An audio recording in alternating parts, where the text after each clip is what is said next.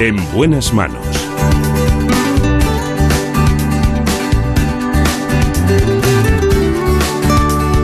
El programa de salud de Onda Cero.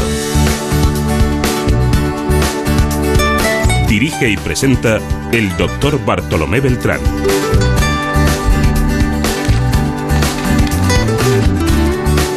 Muy buenos días, me alegro mucho de saludarles.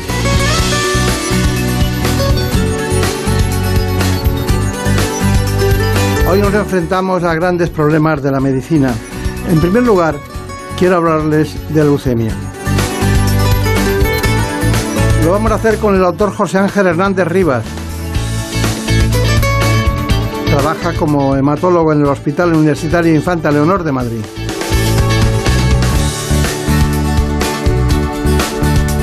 Cada día se diagnostican 13 nuevos casos de leucemia en España.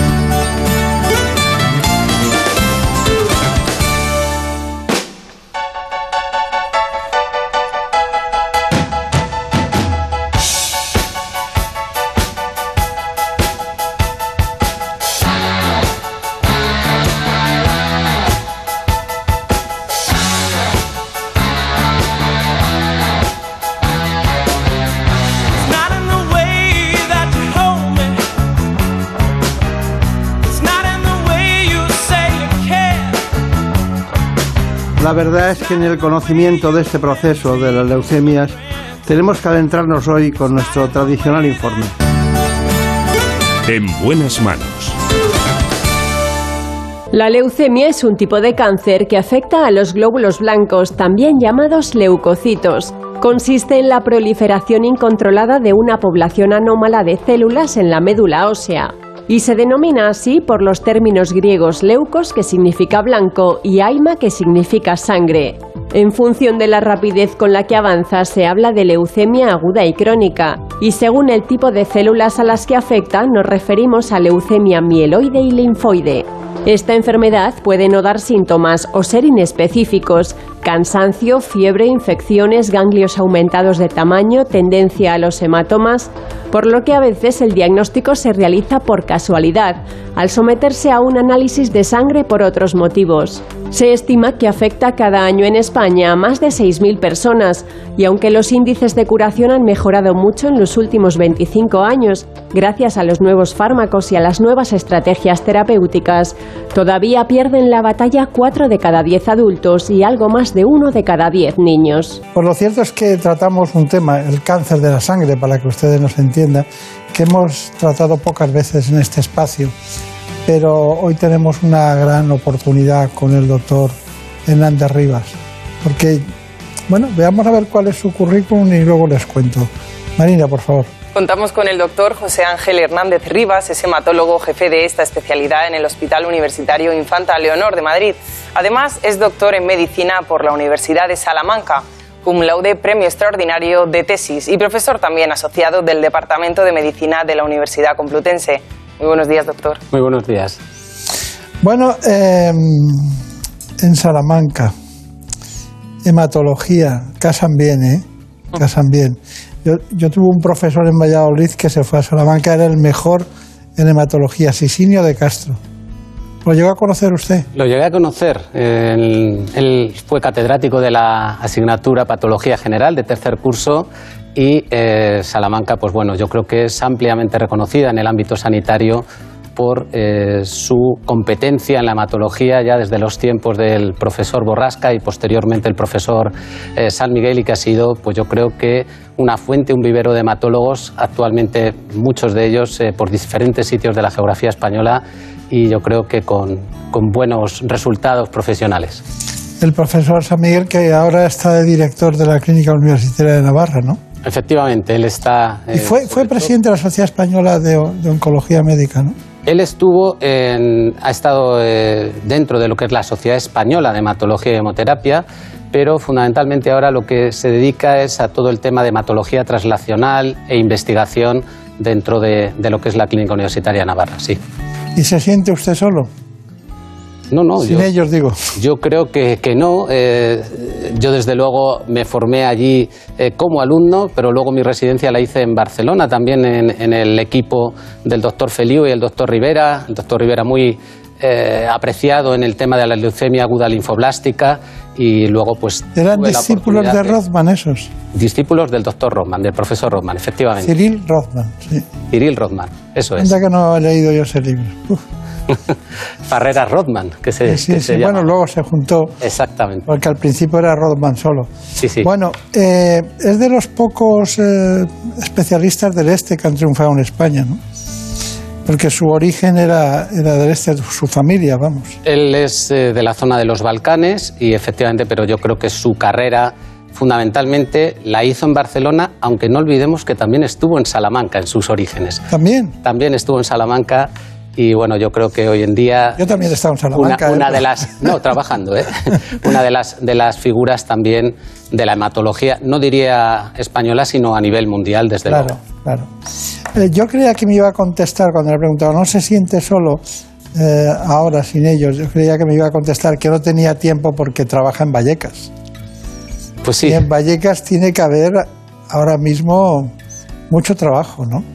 Pues bueno, es un hospital que cubre un área muy grande, eh, de una población mm, en principio deprimida social y económicamente y por tanto con pocos accesos a otros tipos de medicina como la medicina privada.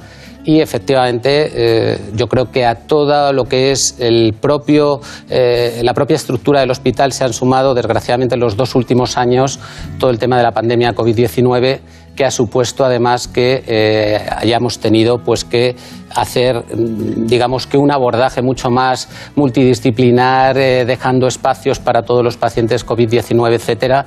Y esto pues eh, lógicamente pues ha influido en, en, el tema de la asistencia día a día de nuestros pacientes. Pero hay muy buenos especialistas allí muy buenos sí. Sin duda.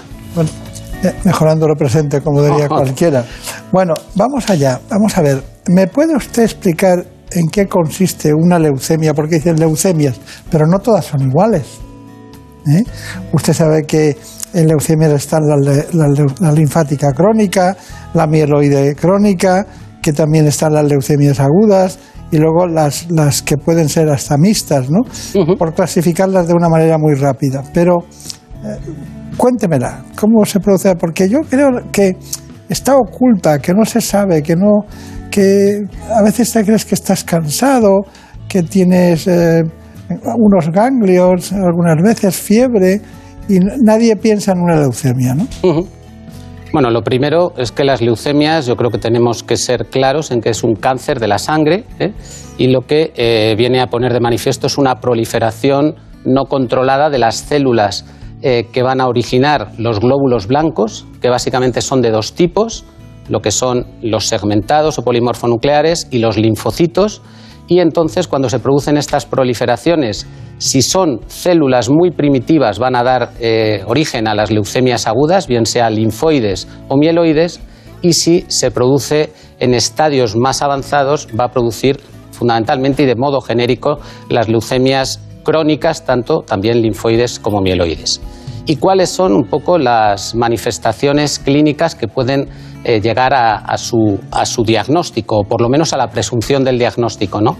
Pues en muchos casos las leucemias agudas, eh, fundamentalmente, yo creo que esto hay que saber que la médula eh, ósea está dentro de los huesos y por tanto si ocupan las células de la médula ósea, digamos las células malignas, el sitio que corresponde a los glóbulos rojos puede dar cansancio, porque va a haber una disminución de glóbulos rojos, Puede haber infecciones porque los leucocitos, que son las células que nos defienden de las, de las eh, leucemias, de las eh, infecciones, pues evidentemente pues pueden eh, estar bajos. Y luego por supuesto también hematomas, sangrados por el tema de no dejar espacio para la generación de plaquetas.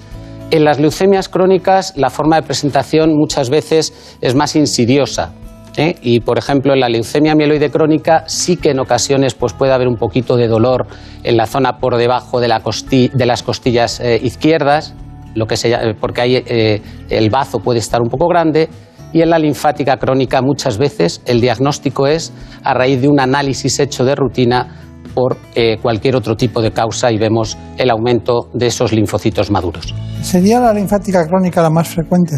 Sí, sin duda, eh, aproximadamente entre un tercio y el 40% de las leucemias son leucemias linfáticas crónicas y la gran mayoría de, ellas, por lo menos en el momento del diagnóstico, no necesitan tratamiento. Bien, y, en el caso de la mieloide, ¿tiene algo que ver la mieloide con, un, con, una, con la genética y sobre todo con el gen Filadelfia? Efectivamente, eh, la leucemia mieloide crónica, digamos que es el paradigma de una enfermedad y fue la primera en la que se descubrió que había un cambio entre el cromosoma 9 y el cromosoma 22, lo que se llama el cromosoma Filadelfia. Hay una traslocación, un cambio de los cromosomas, y esto hoy en día pues, eh, se sabe desde hace veintitantos años que puede tratarse de una forma eh, muy exitosa, prácticamente por encima del 90-95%, con fármacos orales. En concreto, en el año 2000, eh, un poquito antes, la revista Time ofreció eh, una, dentro de su portada lo que era la bala mágica para el tratamiento con lo que era el imatinib, que es ese, inhibidor de, de, y luego ha habido otros varios que han hecho que lo que antes era el tratamiento con un trasplante halogénico, hoy en día prácticamente no se tenga que hacer. ¿Y por qué se llama Filadelfia, Ángel? Bueno, esto es una situación de, producida por la nomenclatura donde se describe y demás. Eh, es una de las zonas eh, donde, donde, realmente eh, se empezó la investigación a nivel de la Universidad de Pensilvania. Cuando ustedes descubren a alguien que tiene leucemia, en este caso mieloide crónica, ¿ustedes hasta cuántas generaciones hacia atrás analizan? Bueno, digamos decimos, que... decimos genéticamente o que, o que dicen cuidado. Yo creo que hoy en día todavía estamos en la época en la que eh, para eh, estudiar familias tiene que ser. Eh, el, tema del cáncer familiar en hematología no está tan eh, desarrollado como puede ser en otros aspectos y probablemente debido a la menor prevalencia que pueda tener, pues, no sé, un cáncer de mama, un cáncer de colon, etcétera.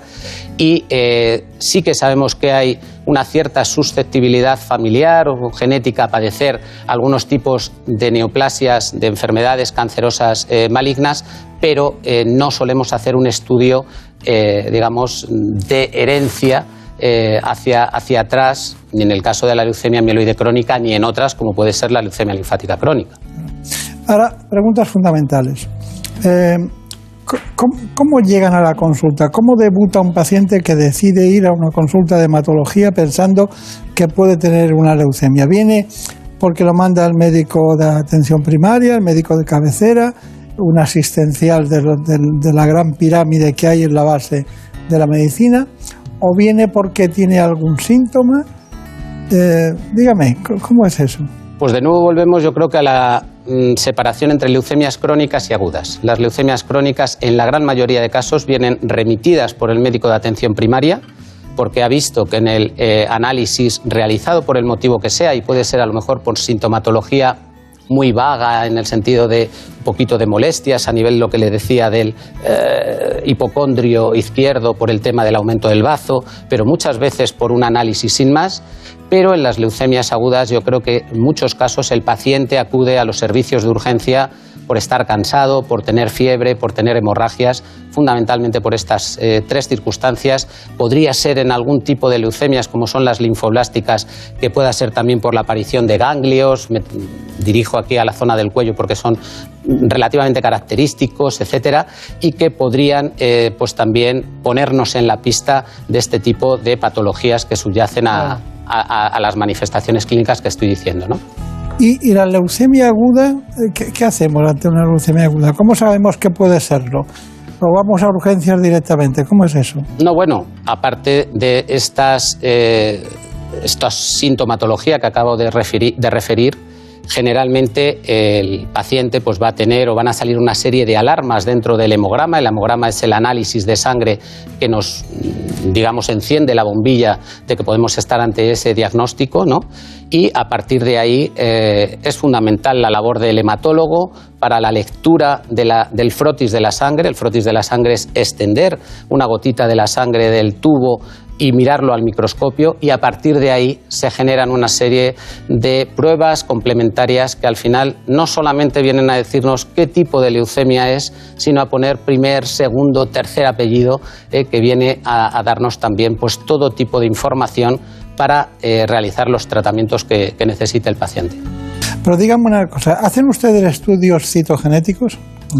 Sí, hoy en día para el estudio de las leucemias es fundamentalmente, mm, digamos, que capital el hacer estudios de lo que es el fenotipo, que es, digamos, mm, lo que sería el vestido de la célula por fuera, y se hacen por citometría de flujo, y estudios genéticos, tanto citogenéticos como de biología molecular. Y esto eh, te da una información absolutamente fundamental para dirigir eh, el mejor tratamiento a cada paciente, para personalizar eh, la medicina y en concreto en este caso dentro de las leucemias. No se puede hacer un buen pronóstico sin tener eso, ¿no? Desde luego. Bien, esto es fundamental. Segundo, cuando hacen ustedes tomas, a veces las hacen en sangre y a veces las hacen en la cadera. ¿Qué buscan en cada caso? Bueno, para el diagnóstico, el diagnóstico de las leucemias, en general de todas, menos de la leucemia linfática crónica que no lo requiere en su estricto, hay que hacer un estudio de la médula ósea, ¿de acuerdo? Tanto en las leucemias agudas como en la leucemia mieloide crónica. En la leucemia linfática crónica, como he dicho, generalmente no. Eh, pero lo que vamos buscando es eso, la confirmación diagnóstica de que el paciente tiene ese diagnóstico de presunción de la leucemia que tenemos eh, sospechada, ¿no? Está bien, está bien. Bueno, eh, la medicación debe ser fundamental. Luego hablamos de ella porque hay muchos casos que da la impresión de que se curan y hay otros que no. Hay otros que no. Y bueno, sin asustar a nadie tenemos que poner la línea o dónde está el riesgo y el peligro, ¿no? Los procesos. Así que, Marina, vamos con otra información que es muy importante, que es los testimonios de los donantes, ¿no? Pues sí, el trasplante de médula ósea es la única esperanza para muchos afectados de leucemia y otras enfermedades de la sangre. Se calcula que tres de cada cuatro pacientes no tienen ningún familiar compatible. Por eso es esencial concienciar a la sociedad de la importancia de registrarnos en el banco de donantes, como hizo Sofía Martínez, que nos ha dado su testimonio. Bueno, yo siempre acompañaba a un amigo a donar sangre porque me daba miedo donar y bueno, pues por colaborar un poco. Tenía una barrera psicológica que al final decidí romper, me hice donante de sangre y gracias a eso descubrí que también se podía donar médula. A los cuatro años me llamaron que tenía un donante compatible y el proceso fue muy sencillo. Gracias a los profesionales que hay en la sanidad pública, me hicieron todo tipo de pruebas para saber que mi vida no corría ningún peligro y mi salud no se iba a ver perjudicada y me hizo donante efectivo hace un año, el 30 de marzo de, 2021. Fue un proceso muy sencillo que durante tres horas te, ponen una agujita en cada brazo, estás hablando con los médicos y las enfermeras que hay en, en la sala y en esas tres horas te das cuenta de que te sacan unas células que pueden salvarle la vida a otra persona. Eh, es muy sencillo y a todos nos gustaría que lo hiciesen si fuese un familiar o incluso nosotros mismos, pero no todos tienen esa suerte. Entonces quiero animar a todo el mundo a, a que done vida, que done médula. Muy bien, ¿algo que añadir? Bueno, pues yo creo que como muy bien ha dicho el doctor Vicario antes, la gran mayoría de los trasplantes hoy en día se hacen mediante aféresis de sangre periférica, es decir, no es necesario extraer la médula de, ósea y por tanto yo creo que eso ha simplificado mucho el, procedimiento, eh, pero también hay que tener en cuenta, obviamente, que eh, el donante tiene que ser, tiene que cumplir una serie de características, como muy bien se ha dicho, entre 18 y 40 años para ser registrado y con esa posibilidad de hasta los 60. Pero mm, teniendo en cuenta que eh, muy pocos donantes se pueden conseguir de un modo digamos, familiar, aunque hay un nuevo trasplante que se llama ploidéntico y que hoy en día viene a decir que prácticamente todos los, todos los enfermos con leucemias o con otro tipo de enfermedades hematológicas pudieran tener un donante, es absolutamente necesario tener este tipo de eh, registros y de eh, bancos de, médula ósea, no solo a nivel nacional, sino internacional, para encontrar eh, donantes para, como decía antes Marina, intentar que los pacientes puedan curarse, porque algunos necesitan este procedimiento, desde luego. Muy bien. Eh, Brenda Armida, ¿qué preguntas nos han llegado sobre este asunto? Pues una de las cuestiones que nos han enviado es sobre el tratamiento atenuado o sin quimioterapia. Nos han preguntado un poco para quién está dirigido, cómo actúa exactamente, bueno, etcétera. No sé si nos podría contar usted. Perfecto, pues de nuevo volvemos. Brevemente, por favor. Sí, sí, a la parte de las leucemias agudas sobre todo en pacientes mayores, ¿de acuerdo? En los pacientes jóvenes por debajo de 70 años, generalmente si no tienen comorbilidades, aún la quimioterapia es eh, la base del tratamiento. Y en las leucemias crónicas, hoy en día, afortunadamente, son tratamientos dirigidos que podemos decir que prácticamente la, quimioterapia ha desaparecido. Entonces yo creo que esto es, un avance, uno de los avances capitales en los últimos 20 años en el caso de la leucemia amiloide crónica y 8 o 10 en el caso de la leucemia linfática crónica. Claro, claro. Bueno, eh, Marina Montiel, tenemos algunos datos respecto a la congelación umbilical, ¿no? Efectivamente. Hasta la fecha se han realizado en el mundo más de 46.000 trasplantes de médula con sangre de cordón umbilical como fuente de células madre. Nosotros hemos acudido a Carlos Moreno, director general de Biocor, para conocer más detalles sobre la sangre y el tejido de cordón umbilical y cómo se realiza su criopreservación. Vamos a verlo. La célula madre es la materia prima que tenemos en nuestro cuerpo. Tienen dos características que las hacen muy especiales. Son capaces de dividirse y dar lugar a una célula exactamente igual que la primera y son capaces de especializarse en algún tipo de línea celular, como la piel, las neuronas, el hueso, los músculos y también la sangre. En el momento del nacimiento podemos recoger dos tipos de células madre adultas que son las mejores células madre que podemos recoger porque son las que son más plásticas, no han estado expuestas a virus ni bacterias y además se pueden criogenizar. Son las células madre hematopoyéticas, precursoras de la sangre, y las células madre mesenquimales que están presentes en el tejido del cordón umbilical. A día de hoy hay 85 enfermedades que se pueden tratar con sangre de cordón umbilical. Son enfermedades principalmente hematológicas del sistema inmune y alguna enfermedad metabólica rara. El tejido del cordón umbilical se está empezando a utilizar en medicina regenerativa, dando unos resultados muy esperanzadores. En España, cuando una familia va a tener un hijo, tiene tres opciones. Guardarlo en un banco público como una donación, guardarlo en un banco privado para uso intrafamiliar o desecharlo.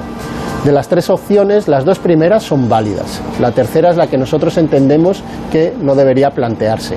El proceso para la recogida del cordón umbilical es muy sencillo. La familia se informa, contrata el servicio en un banco, recibe en su casa un kit de recogida que tiene que llevar al hospital el día del, el día del nacimiento. La matrona, el ginecólogo recogen la sangre y el tejido del cordón en ese kit llaman al banco y rápidamente vamos a buscarlo a la habitación del, del, hospital y lo trasladamos al laboratorio de procesamiento. Ahí se procesa la sangre y el tejido del cordón umbilical y se criopreservan en tanques con nitrógeno líquido a menos 196 grados. La criopreservación a día de hoy está probada que es posible hacerla durante 30 años. Esto es así porque las primeras unidades se guardaron ahora hace 30 años y se han visto que la viabilidad se mantiene pero se piensa que van a ser viables durante muchos más años. Que duran muchos más años siempre están bien. Bueno, tenemos noticias de actualidad nosotros, tenemos la manía de saber lo que pasa en el mundo, aparte de constatar los monográficos que vamos haciendo de cada una de las especialidades y de las nosologías ¿no? médicas. Eh, queríamos que nos dijera exactamente cuáles son sus conclusiones de este tema apasionante de las leucemias y, y me interesa mucho saber de menos a más cuáles se curan? Bueno, las conclusiones fundamentalmente son las siguientes. Yo diría, en primer lugar, hay mucha esperanza para el tema del paciente con leucemias, sobre todo en la leucemia mieloide crónica se curan la grandísima mayoría de los pacientes, en la leucemia linfática crónica también, y en ambos grupos de estas dos leucemias crónicas con los nuevos tratamientos biológicos que antes decíamos, sobre todo dirigidos y son orales, además, frente a la propia eh, célula. Me estoy refiriendo a los inhibidores de tirosinquinasa, a los eh, inhibidores de la tirosinquinasa de Bruton y de BCL2 y en las leucemias agudas con un tratamiento cada vez más personalizado, basado en la quimioterapia, pero también con el trasplante en algunos pacientes, por supuesto que podemos tener eh, una curación que ha aumentado afortunadamente eh, mucho respecto a lo que había previamente. ¿Y cuáles? Fundamentalmente, mejor las linfoblásticas, que suelen ser más frecuentes en el niño, y en la mieloblástica, aunque se está mejorando, todavía hay un campo de eh, desarrollo. Yo diría que estas son fundamentalmente las conclusiones, esperanza, mucha investigación ensayos clínicos. Los pacientes deben también saber que la inclusión, eh, su inclusión dentro de ensayos clínicos favorece el, aprendizaje y probablemente además eh, mejores resultados en cuanto a temas de supervivencia. Y yo creo que esto es el mensaje que me gustaría transmitir.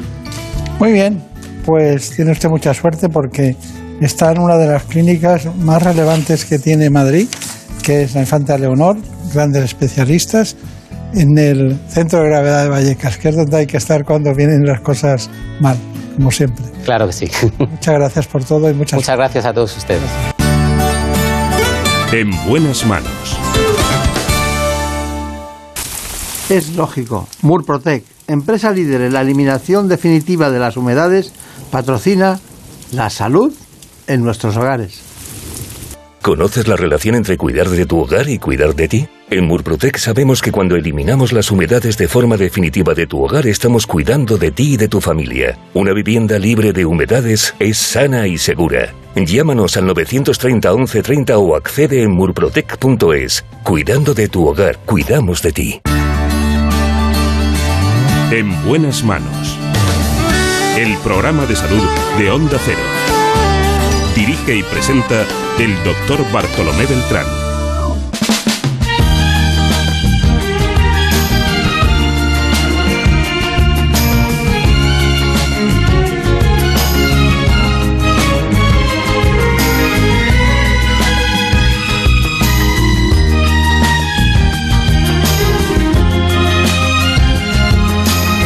Sepan ustedes que aquí nos acompañan siempre un gran realizador, como es el caso de Jorge Zamorano en esta mañana, y también nuestra compañera tradicional en este espacio, Marta López Llorente.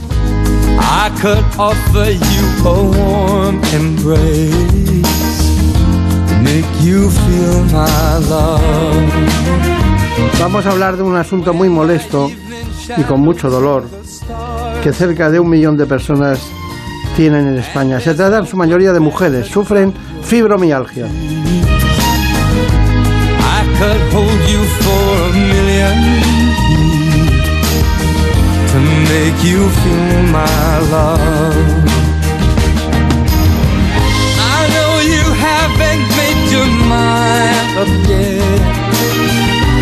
I would never do you wrong.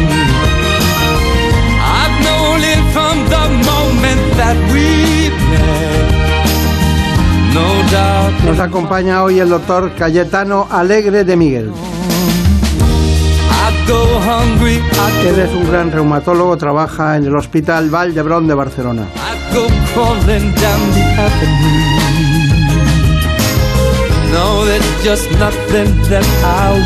Les propongo este informe y seguimos hablando con él de este asunto, la fibromialgia.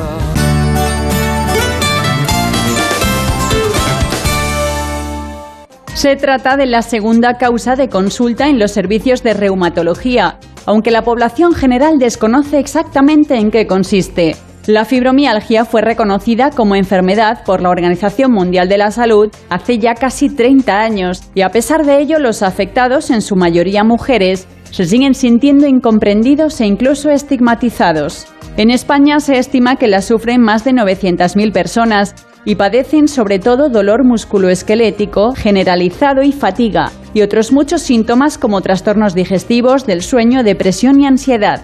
Debido a esta sintomatología difusa es una enfermedad difícil de diagnosticar, un diagnóstico que suele llegar normalmente entre la segunda y la cuarta década de la vida. Su causa sigue siendo desconocida, pero parece que factores traumáticos, psicológicos, infecciosos o incluso emocionales podrían estar detrás de su aparición. En cualquier caso, sus repercusiones familiares y sociales son muy importantes, ya que es muy incapacitante y provoca un alto absentismo laboral.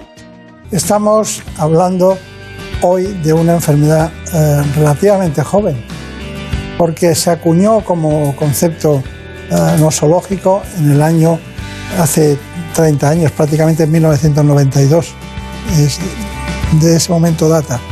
Luego se, acuñaron otros términos, pero eh, es un proceso difícil, complicado, eh, que genera muchos trastornos. Bueno, es de una forma especial se puede decir que con ejercicio físico, con, con, psicoterapia y con fármacos se puede curar, pero claro, ¿dónde incides en, en ese papel?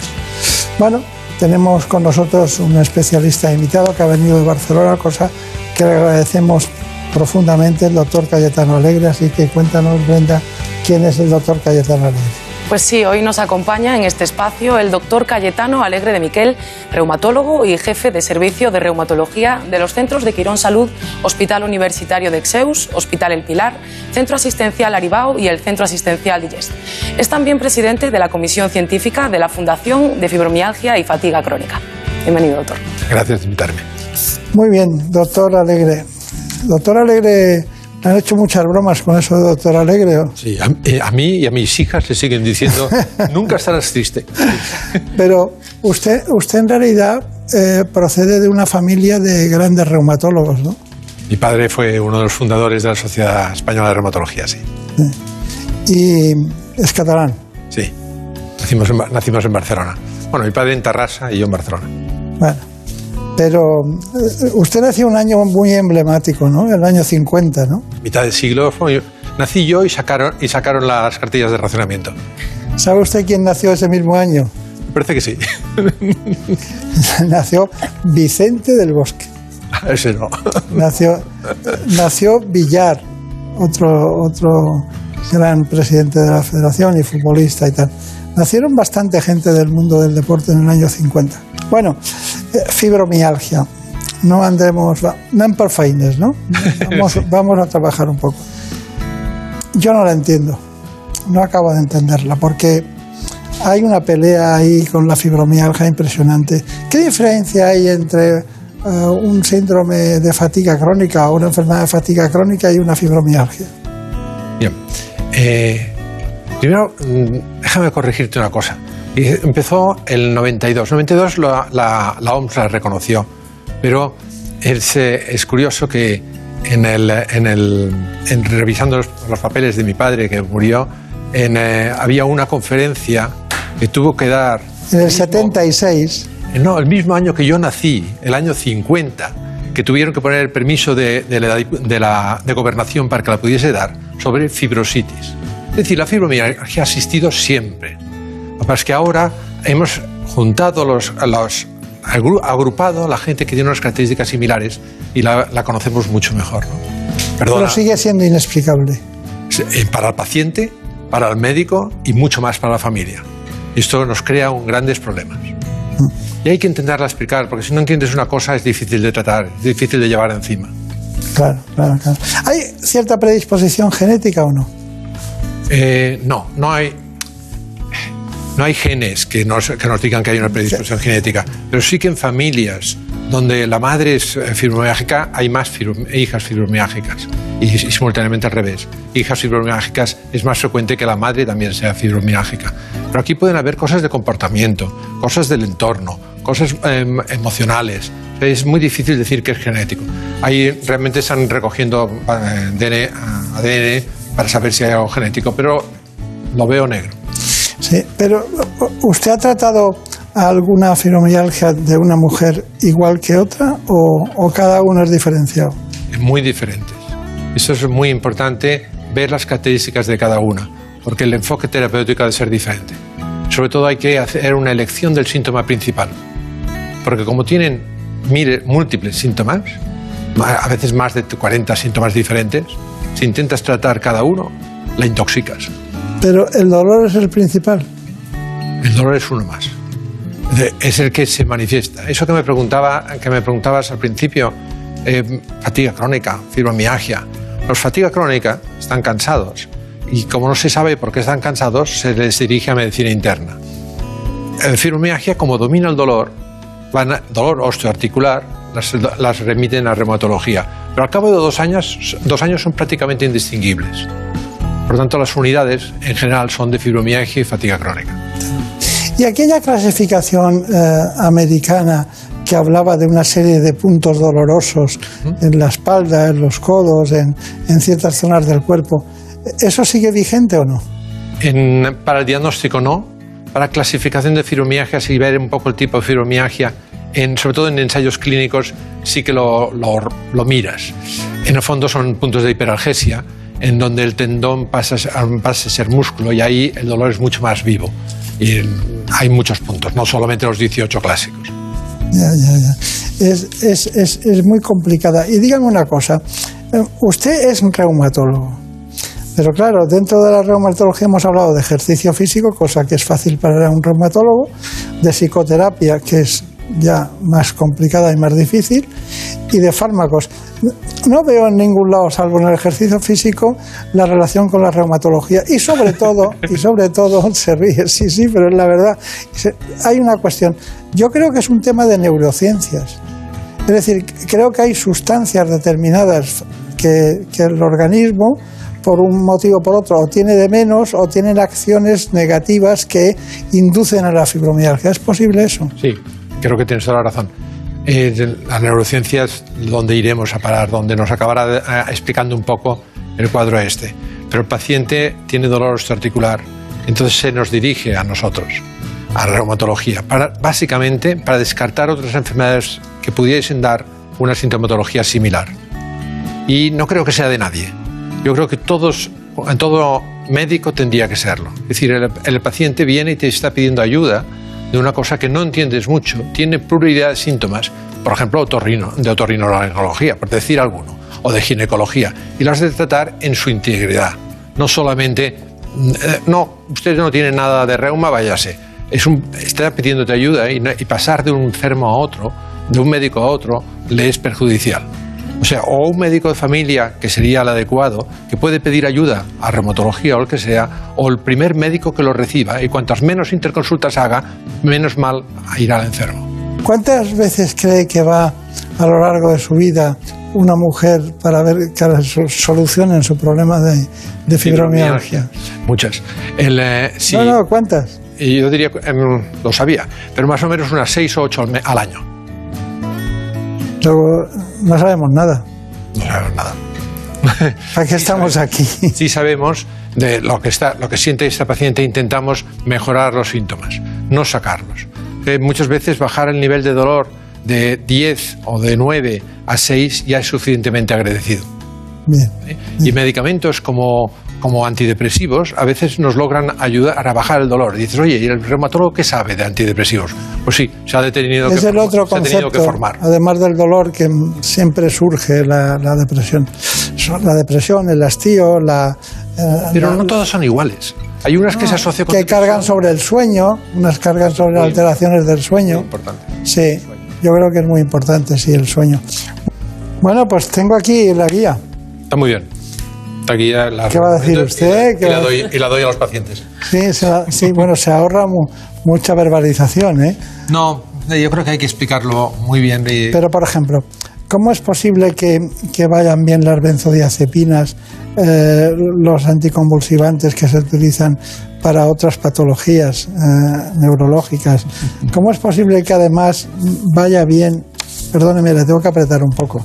Eh, ¿Cómo es posible Es que.? divertido. Porque el tratamiento psicológico es lógico y el ejercicio físico también, nunca hacen daño. ¿Qué tipo de ejercicio físico? El que pueda hacer. Eh, Generalmente eh, recomiendo que hagan em, poco rato cada día.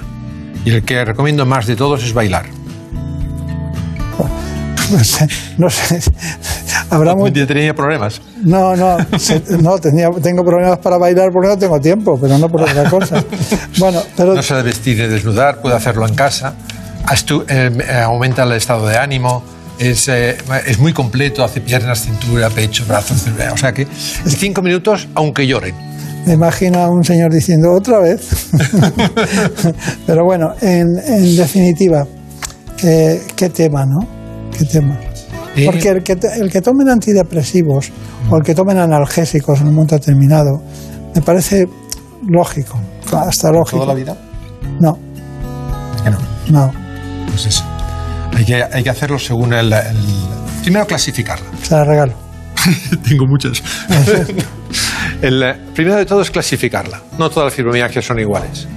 El, el 80% sí que tienen de- eh, depresión, parte de predepresión, muchas de ellas con somatización. Estas necesitan tratamiento. Los las que tienen síndrome, somatomorfo necesitarán tratamiento psicológico.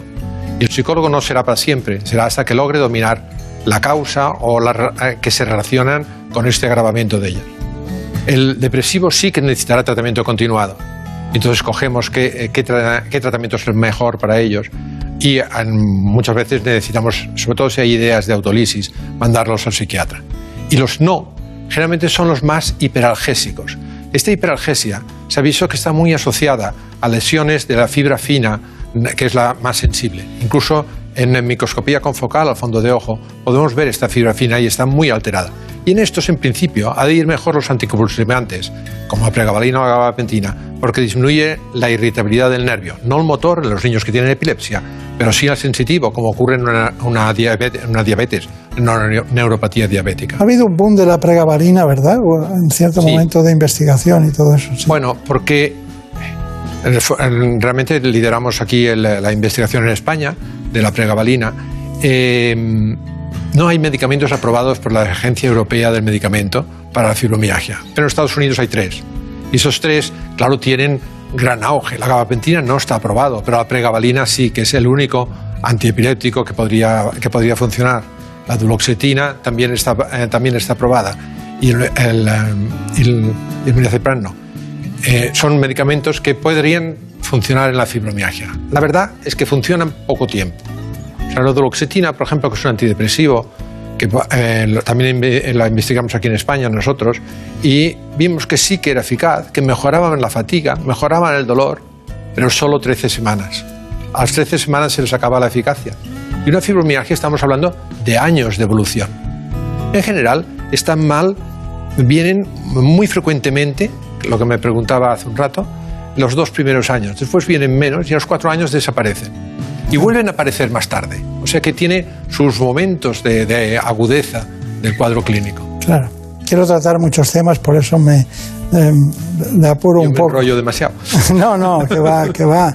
Usted, yo me, me, quedaría escuchándole porque si al final la pregunta que le voy a hacer, la última, ¿se cura la fibromialgia? Y usted me va a decir que no.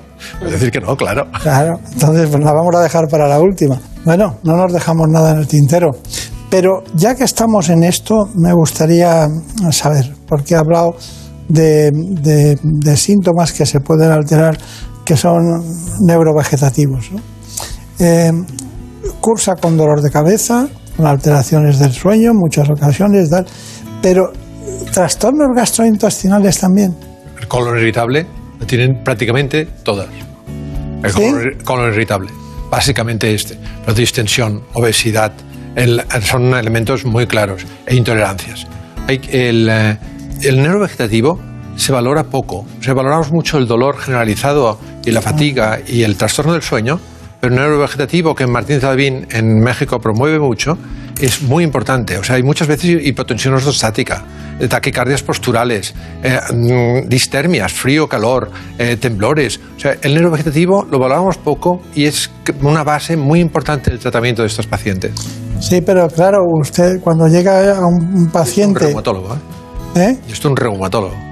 No, no, pero cuando, cuando llega un paciente a un médico de atención primaria o con un médico internista, en muchas ocasiones un médico digestivo por colon irritable, lo primero que hace es una colonoscopia para intentar descartar que no pueda tener un cáncer de colon, porque sería horroroso que, que se le escapara al paciente y no se diera cuenta de eso.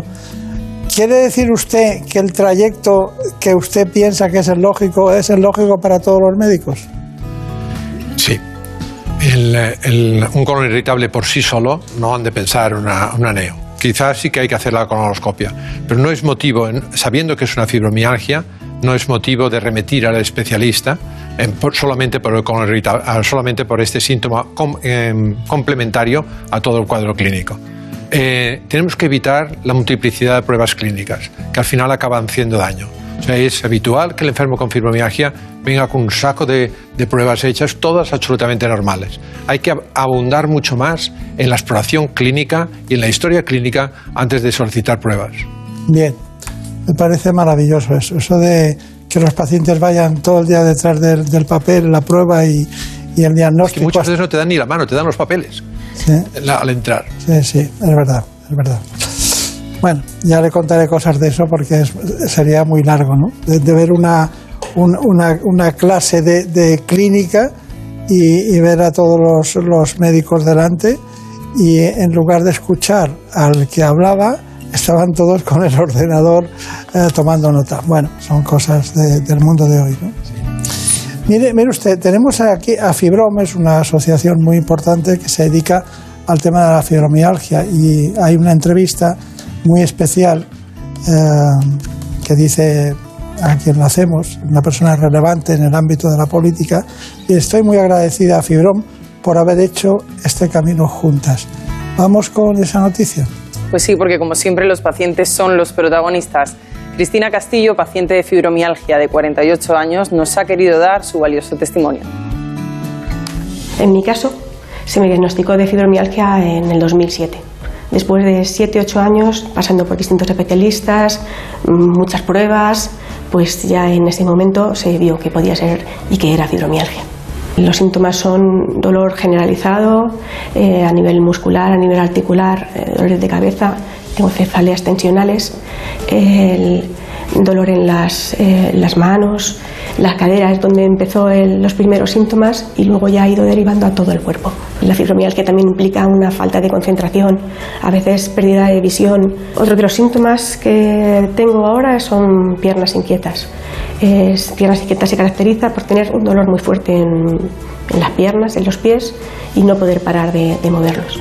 En mi día a día esta, la fibromialgia eh, me afecta tanto física como psicológicamente. Física porque tener un dolor constante todos los días ya resulta duro y psicológicamente todo eso va sumado además a, que tú tienes que expresar y vivir en un, entorno familiar. Mi familia me pregunta qué tal y no puedes estar basando todos los días en decir que tienes un dolor. Hay días que puedes hacer un poquito más, pero no puedes plantear tus expectativas a muy largo plazo. Los pilares fundamentales en los que se basa mi tratamiento es, una medicación, una medicación muy amplia, en la que incluye antiinflamatorios, incluye una parte de opiáceos, una parte de antidepresivos a niveles muy bajos.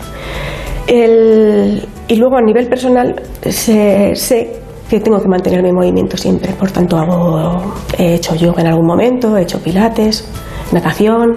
Eh, psicológicamente eh, nunca he necesitado un, un apoyo psicológico, salvo en esta ocasión, por em, expresarme un poco más con alguien distinto, que siempre viene bien, y ver, verbalizar lo que te está pasando. Yo he pasado, años perfectamente, años, dos, tres años, llevando el dolor, llevando el dolor de cabeza, llevando, pero pudiendo manejarme a, a tenerme que decir, no me quiero meter en la cama porque sé que no voy a salir.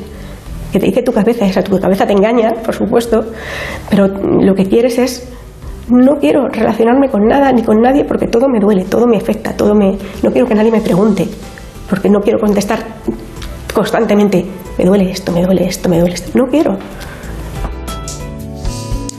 Impresionante. Sí. Eh, aquí me conecto con una cosa que has dicho. Dice que la, la mayoría son mujeres. No tenemos una explicación clara porque son mujeres. No hay un fenómeno endocrinológico. El número de depresivos mayores es igual a hombres y mujeres por qué las fibros son 20 a 1 mujeres. No tenemos una explicación clara. Hay muchas, muy pocas cosas que... o sea, es muy difícil tener cosas, claras en la, fibromialgia. tenemos que entenderlo más como un síndrome de sensibilización central. Es decir, que a nivel del centro la sensibilidad está alterada. Al olfato, a la vista, al oído, al tacto. El tacto principalmente es el que da los puntos de dolor, pero el nervio vegetativo. Es, es una enfermedad compleja compleja que afecta sobre todo a mujeres.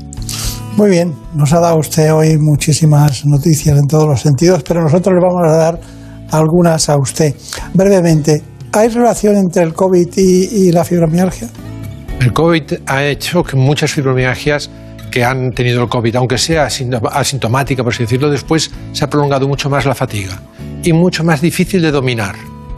Nosotros la fatiga la dominamos sobre todo mejorando la calidad del sueño, pero en estas eh, fibromialgias se han empeorado y además muy largo plazo. O sea, no es que en tres meses mejoran de la, de la fatiga del COVID, sino que está durando mucho más. O sea, que ha hecho rebrotes de la fibromialgia, son más difíciles de dominar.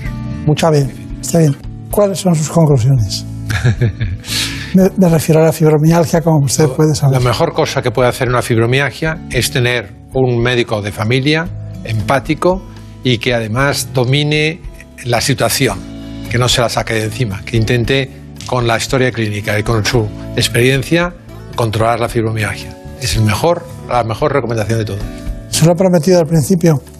¿Se cura? no, se controla como que la mayoría de enfermedades. Controlamos una diabetes, controlamos una hipertensión, controlamos una cefalea.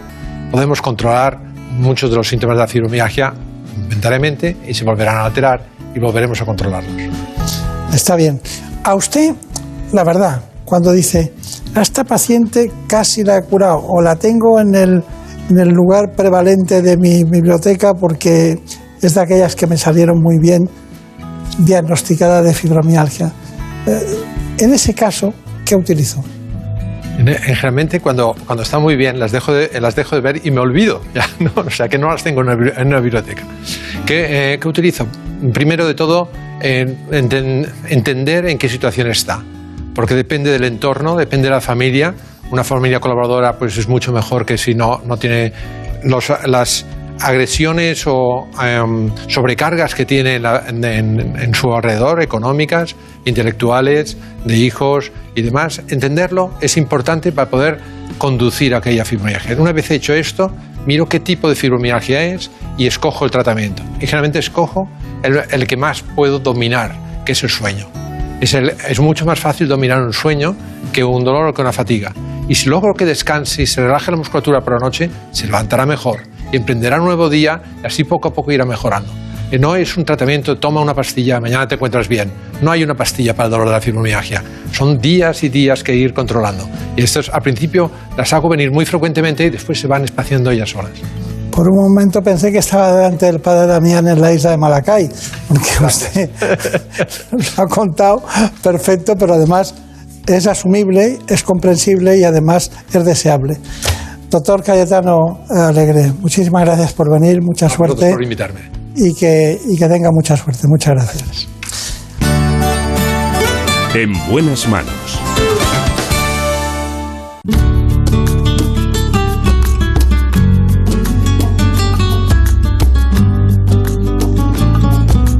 No vienen de puntillas, pero están aquí. Acaban de llegar en el silencio tradicional de quienes llevan el conocimiento informativo de la última hora. Son los compañeros de noticias. Les dejamos con ellos y volveremos enseguida. Noche de bohemia y de ilusión, yo no me doy a la razón.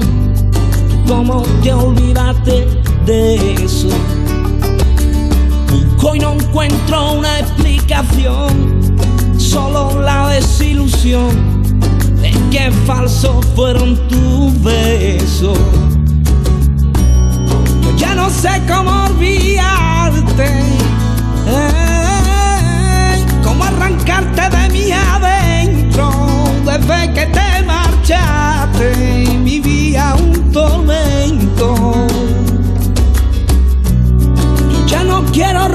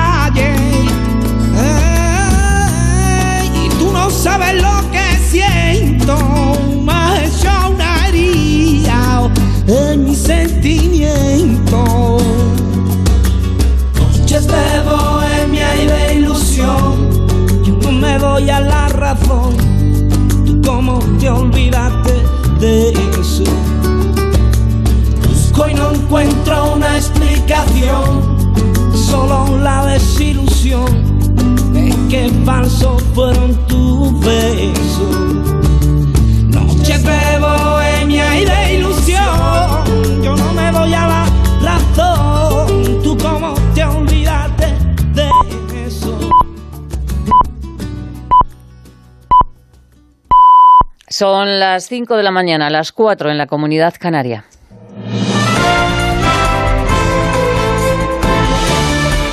Noticias en Onda Cero.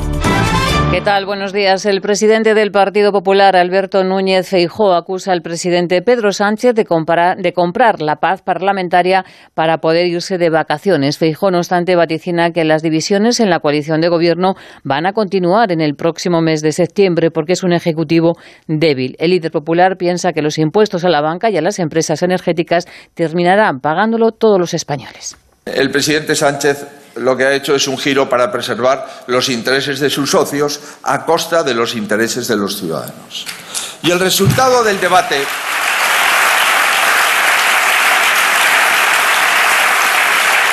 El resultado del debate es que el señor Sánchez ha comprado paz parlamentaria para irse de vacaciones.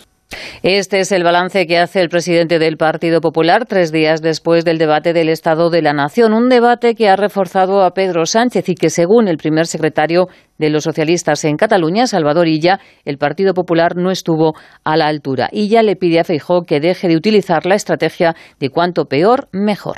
Una buena oposición ayuda a hacer un buen gobierno, señor Feijó. Estar a la altura quiere decir reconocer que la inflación no es un problema español, es un problema de todo Occidente. Ya basta, señor Feijó, del cuanto peor, mejor. En Extremadura, el Partido Popular ha elegido nueva presidenta del partido. Se trata de María Guardiola, que ha recibido el apoyo del 98% del partido. Guardiola toma el testigo de José Antonio Monago, que ha estado al frente del Partido Popular en la región durante 14 años. Monago dice que se va y que no tiene intención de incordiar. Yo voy a hacer como Siri. Si no me llama, yo no hablo. Para que todo el mundo lo tenga claro.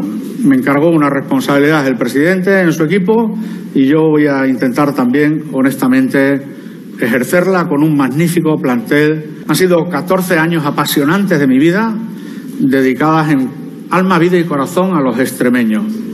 En la crónica política también es noticia las reacciones que deja el encuentro entre Pedro Sánchez y Pera Aragonés en Moncloa. Junts per Cataluña se borra de sentarse a la mesa del diálogo. Consideran que la mesa del reencuentro que se va a abrir a finales de mes solo busca la rendición de los independentistas. La presidenta del Parlamento, Laura Borràs, dice que no hay que dejarse llevar por cantos de sirena envenenada y añade que las cloacas del Estado no descansan y lo ensucian todo. Las clavegueras del Estado sempre actuen, no descansen mai. Les clavegueres de l'Estat ho embruten tot i arriben a tot arreu i ens porten a confirmar una vegada més que les clavegueres fan pudor, fan molta pudor. Y este domingo también es noticia Plácido Domingo, que reaparece en el Teatro Real de Madrid. Laura Lorenzo. Una actuación que se enmarca dentro del Universal Music Festival y que llega dos años después del escándalo de las acusaciones vertidas sobre el tenor por supuesto acoso sexual. Hace dos años él mismo canceló las representaciones que tenía previstas en nuestro país. Ahora dice Plácido Domingo que vuelve con mucha ilusión al Teatro Real. Bueno, una gran alegría, ¿no? El, volver eh, otra vez a, a mi ciudad y a este teatro, el Teatro Real eh, donde he estado desde el principio de la inauguración, pues tomé parte en, una obra eh, nueva que se llama Divinas Palabras. El cantante interpretará junto a la soprano Sonia Yoncheva algunas de las arias y dúos más conocidos de Verdi, Giordano y Jules Massenet. No será la única actuación lírica de este festival. El 25 de este mes está previsto un concierto de la soprano Ana Nebretko. La selección femenina de fútbol ya está en cuartos de final de la Eurocopa, ha sufrido frente a Dinamarca, pero en el último suspiro ha logrado marcar el gol de la victoria. El próximo miércoles se enfrenta a Inglaterra, un partido difícil ante la anfitriona, pero en el equipo hay buen ambiente y ganas. En declaraciones a Onda Cero, Mariona Caldentey decía que es momento de disfrutar la victoria y el miércoles salir a ganar hay que saber sufrir, lo hemos hecho, de verdad que el gol no ha llegado hasta cuento casi, pero bueno, eh, hemos pasado de ronda, estamos en cuartos y vamos a ir a por todas. Tenemos que seguir mejorando, pero creo que hoy nos merecemos estar tranquilas, estar contentas y hay que valorar que hemos pasado de grupo, no teníamos un grupo fácil y seguir para adelante. Nueva cita con la información a las 6 de la mañana y todas las noticias las vamos actualizando al minuto en nuestra página web ondacero.es. Síguenos por internet en ondacero.es.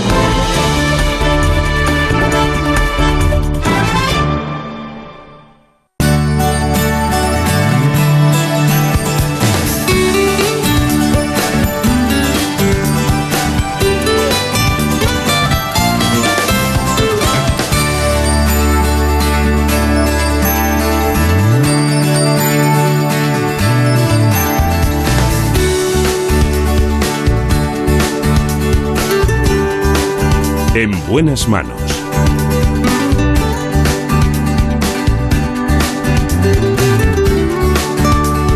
El programa de salud de Onda Cero. Dirige y presenta el doctor Bartolomé Beltrán.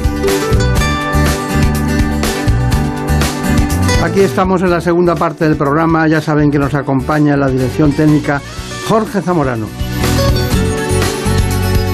En la producción general de este espacio, como siempre, Marta López Llorente.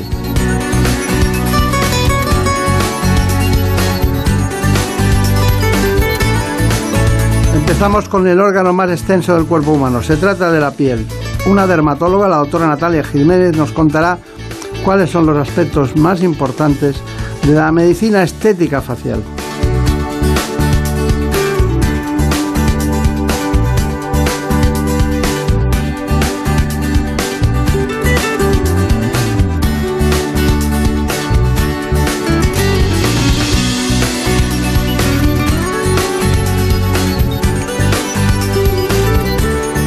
La doctora Natalia Jiménez es licenciada en Medicina y Cirugía por la Universidad de Navarra y especialista en dermatología médico-quirúrgica.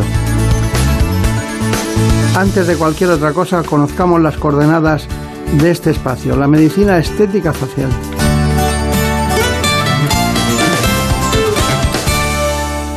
La estética facial se centra en rejuvenecer y embellecer las zonas de la cara y el cuello, pudiendo corregir rasgos para mejorar la belleza del rostro o para aportarle la armonía y frescuras propias de la juventud. Es importante diferenciar algunos conceptos. La medicina estética nunca utiliza técnicas de cirugía mayor ni que requieran anestesia general, como sí sucede en el caso de la cirugía estética, en la que casi siempre se requiere un ingreso hospitalario por parte del paciente. Además, el objetivo principal de la medicina estética es ejecutar una medicina preventiva, mientras que la cirugía estética repara el problema pero no trabaja en su causa y origen. Mención aparte merece la cirugía plástica, que realiza intervenciones para reparar deformidades y defectos funcionales, como tejidos del organismo afectados por una enfermedad, por un accidente o por quemaduras de alto grado, casos en los que es más común denominarla cirugía reconstructiva o cirugía reparadora. Se trata de una rama que aglutina numerosos tratamientos, desde los quirúrgicos, como la cirugía de párpados, nariz, orejas, mentón o labios, por ejemplo, hasta los que no requieren su paso por quirófano, como es el caso de los rellenos faciales con diversas sustancias, los tratamientos hidratantes y la dermoabrasión, entre muchos otros. Además de otras afecciones, este tipo de medicina trata trastornos como la cuperosis, que es el enrojecimiento de algunas zonas de la piel por la dilatación de los vasos sanguíneos. También otras patologías como la flacidez, las arrugas, las ojeras o las manchas faciales mejoran notablemente o incluso desaparecen con una buena elección del tratamiento adecuado para la necesidad de cada paciente. Está con nosotros la doctora Natalia Jiménez. Pues hoy nos acompaña la doctora Natalia Jiménez, es licenciada en Medicina y Cirugía por la Universidad de Navarra y especialista en dermatología médico-quirúrgica. Desarrolla su actividad en el Hospital Ramón y Cajal, donde entre otras funciones forma parte de la unidad de psoriasis. Desempeña además gran parte de su actividad asistencial en el grupo de dermatología Pedro Jaén, en el que es experta en diversos tratamientos estéticos y en el uso del láser dermatológico. Desde el año 2014 es también coordinadora científica del Máster Internacional de Dermatología Estética en la Universidad de Alcalá de Henares. Buenos días, doctora. Buenos días. Gracias por la presentación. es que aquí lo hacemos todo como toca. ¿eh? Bueno, vamos a ver. Hay muchas cosas, pero eh, ¿cualquiera de sus disciplinas requiere eh, anestesia general o no? No, no, no, no, en absoluto. de hecho, a día de hoy, la mayor parte de tratamientos estéticos faciales son mínimamente invasivos. Algunos de ellos ni siquiera requieren anestesia tópica y otros con una crema anestésica se toleran perfectamente. Está bien, está bien. Bueno, eh, depresiones, tengo aquí apuntado cutáneas, arrugas, surcos, cicatrices. ¿Qué es lo más frecuente? Lo más habitual en la actualidad suele ser el tratamiento de las arrugas de expresión sobre todo aquellas que están alrededor de los ojos, como puede ser la zona del entrecejo, pata de gallo. Ese suele ser el tratamiento más demandado en la actualidad. Aunque también hay otros muchos, como son las cicatrices que pueden ser secuelas de accidentes, de cirugías o cicatrices que pueden quedar después de un acné. ¿De dónde le llegan a usted los pacientes? ¿Son otros compañeros? ¿Son que uno se lo cuenta a otro? ¿Cómo es eso? Bueno, es, variado. Hay gran parte de nuestros pacientes son eh, personas que vienen a nosotros por motivos de dermatología clínica, puede ser una revisión de lunares, un acné, una psoriasis, y que luego, pues, eh, además te cuentan un motivo estético. Y por supuesto hay muchos derivados mm, de otros eh, profesionales, incluso también a día de hoy de las redes sociales, porque eh, muchos de nosotros estamos en ellas y hay pacientes que se informan a través de esa vía. Espero que no se confundan. bueno, hay una cuestión y es que eh, había puesto aquí el tratamiento de plasma como una cosa no habitual. ¿Lo usan ustedes? Mucho. De hecho, el plasma rico en plaquetas es un tratamiento en, en auge que el paciente demanda mucho por el motivo de que es un tratamiento propio, es decir, usamos las propias plaquetas del, del paciente, que son células que están habitualmente en la sangre, y las usamos para formar colágeno en esa misma persona. Se extraen esas plaquetas, se procesan y obtenemos un material mm, parecido a un relleno, pero propio del paciente, a base de sus propias plaquetas, que sabemos que es capaz de inducir la formación de colágeno que el colágeno es un andamio fundamental para nuestra piel y que se pierde con el paso del tiempo. El colágeno me suena así a mí siempre como a la estructura arquitectónica de, de todo. ¿no? Totalmente. Bueno, entonces, ácido hialurónico lo utilizan el, el colágeno y los polímeros sintéticos, ¿no? El ácido hialurónico a día de hoy es el material eh, fundamental de relleno. Es raro que empleemos otras sustancias. Hace años se usaba, por ejemplo, la silicona, que es un relleno permanente. A día de hoy no. Básicamente el relleno fundamental es el ácido hialurónico, eh, que es un producto que es altamente compatible y que es raro que a día de hoy nos dé algún tipo de problema. Claro. Y ustedes hablan de estética, pero también hablan de funcionalidad. ¿Me lo puede explicar eso?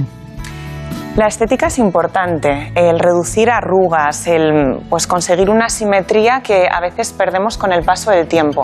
Pero es importante la función de la piel, es decir, no solo nosotros como dermatólogos no nos vamos a centrar en que no haya una arruga, tenemos que ver que esa piel funcione bien, que no haya manchas, que no haya un aumento de la secreción sebácea. Por lo tanto, la piel para ser bonita tiene que funcionar bien también. Que no se note, ¿no? Claro, también, que sea un resultado natural. Claro, porque si, si se nota ya no hay la funcionalidad que había antes. Bueno, es un profuso informe que nos ha preparado doña Armida. ¿Qué preguntas tenemos? Una cuestión por la que nos han preguntado es si existe alguna edad a partir de la cual se, empie- se recomienda empezar a plantearse hacer este tipo de tratamientos estéticos.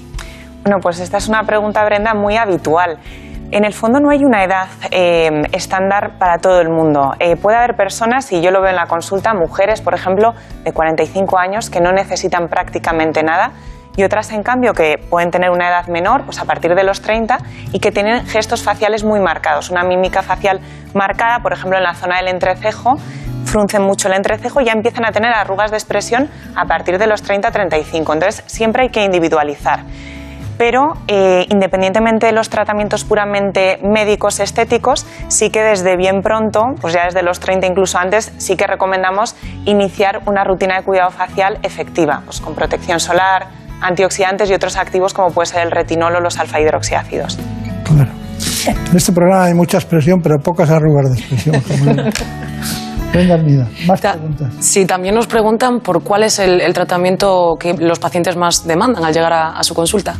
Lo más habitual eh, suele ser el tratamiento de arrugas de expresión con toxina botulínica.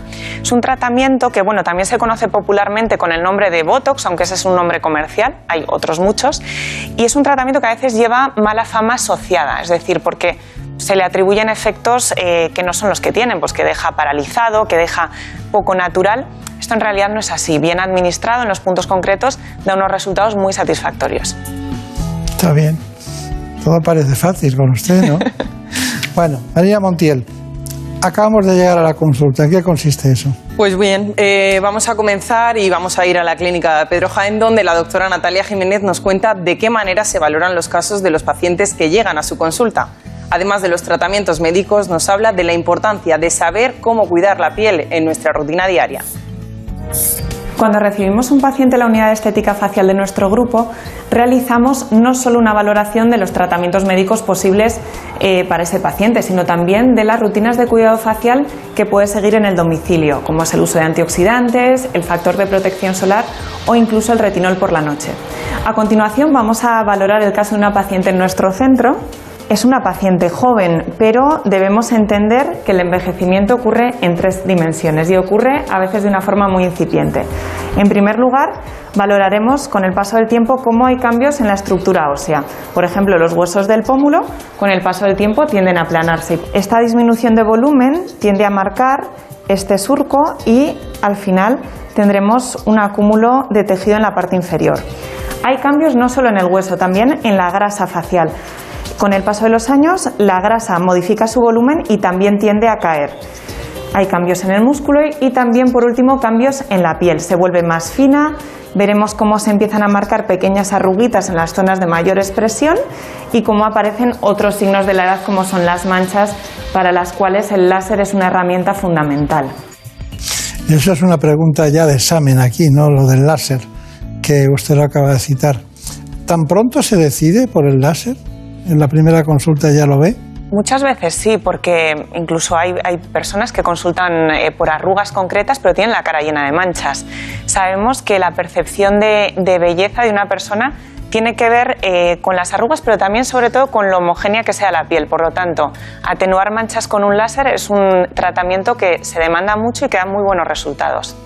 Está bien, está bien. Brenda a ver. Sí, otra cuestión otra cuestión que, preocupa bastante es si existen posibles efectos secundarios o, complicaciones tras este tipo de tratamientos estéticos. ¿no? no sé si es el caso, a qué se pueden deber.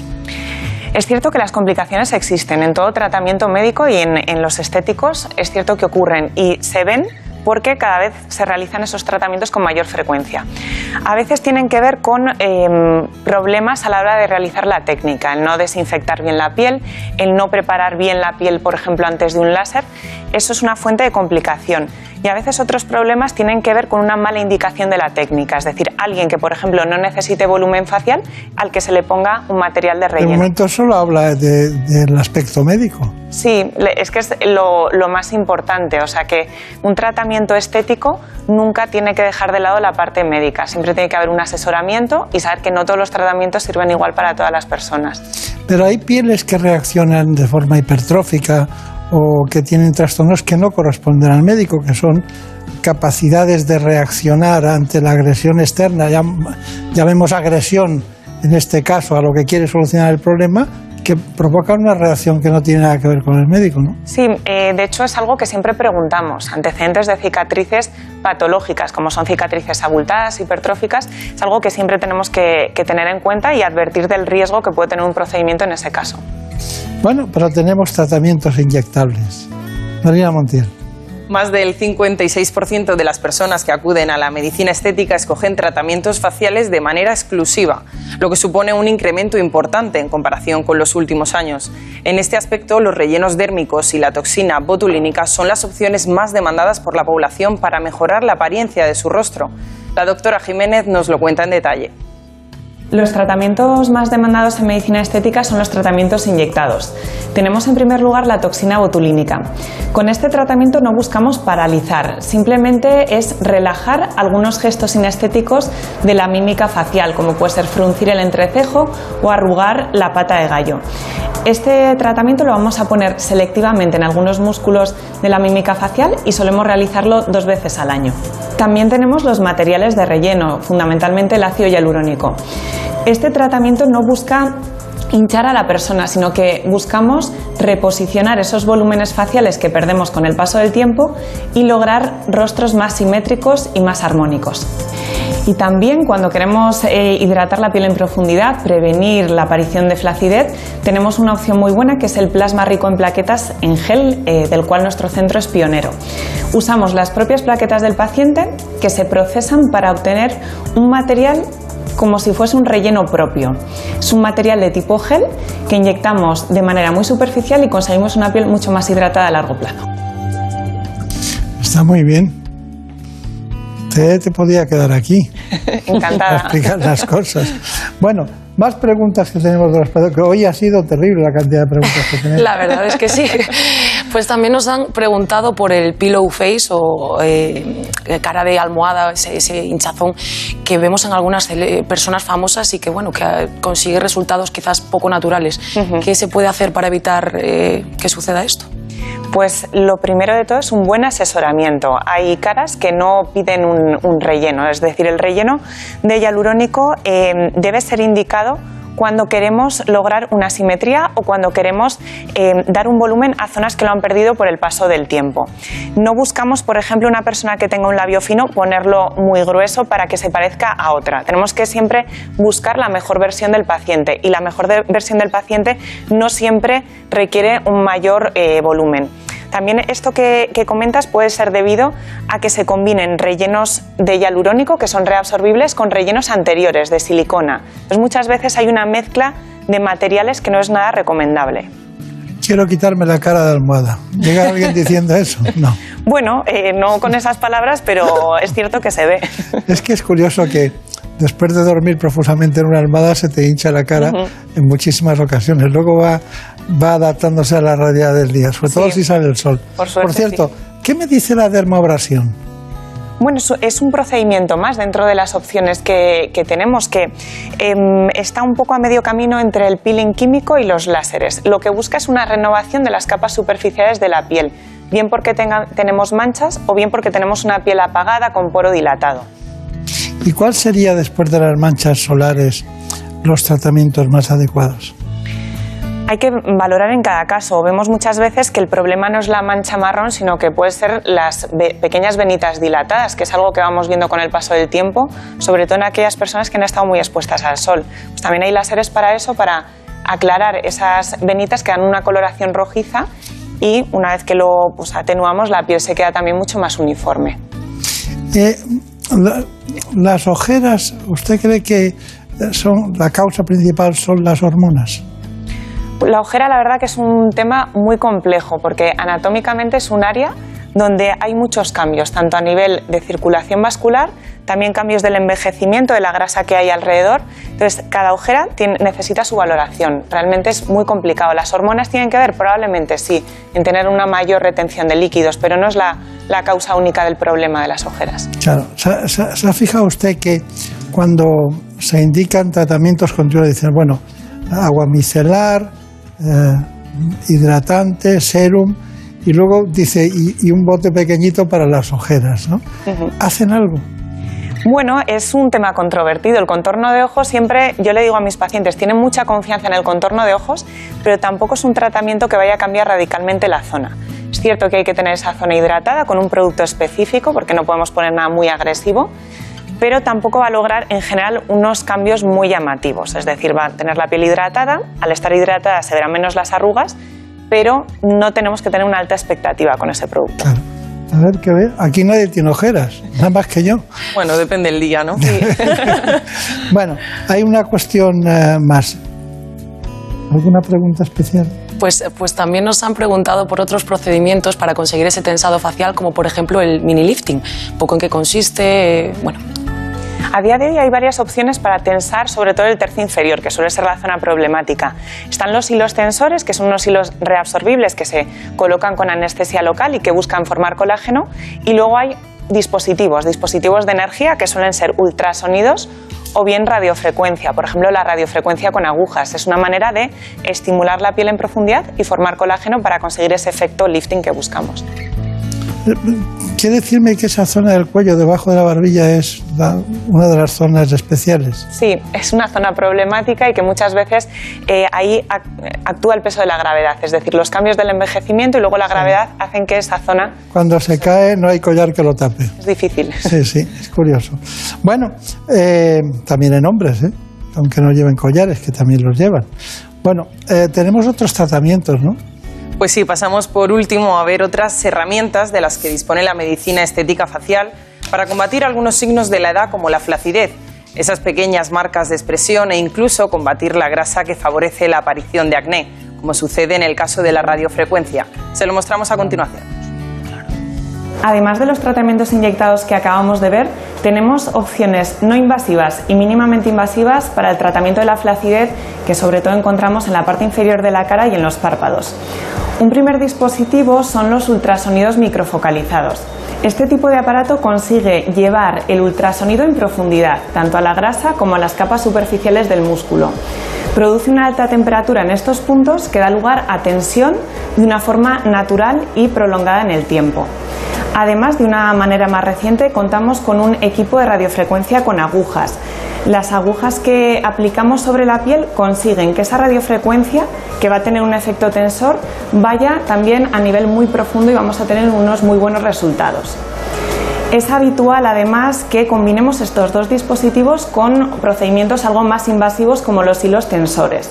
En la actualidad los hilos tensores los ponemos con un poquito de anestesia local, se ponen en capas superficiales de la piel y al ser eh, hechos de materiales totalmente reabsorbibles van a inducir también la formación de colágeno a largo plazo sin darnos ningún problema a nivel de rechazo para el paciente.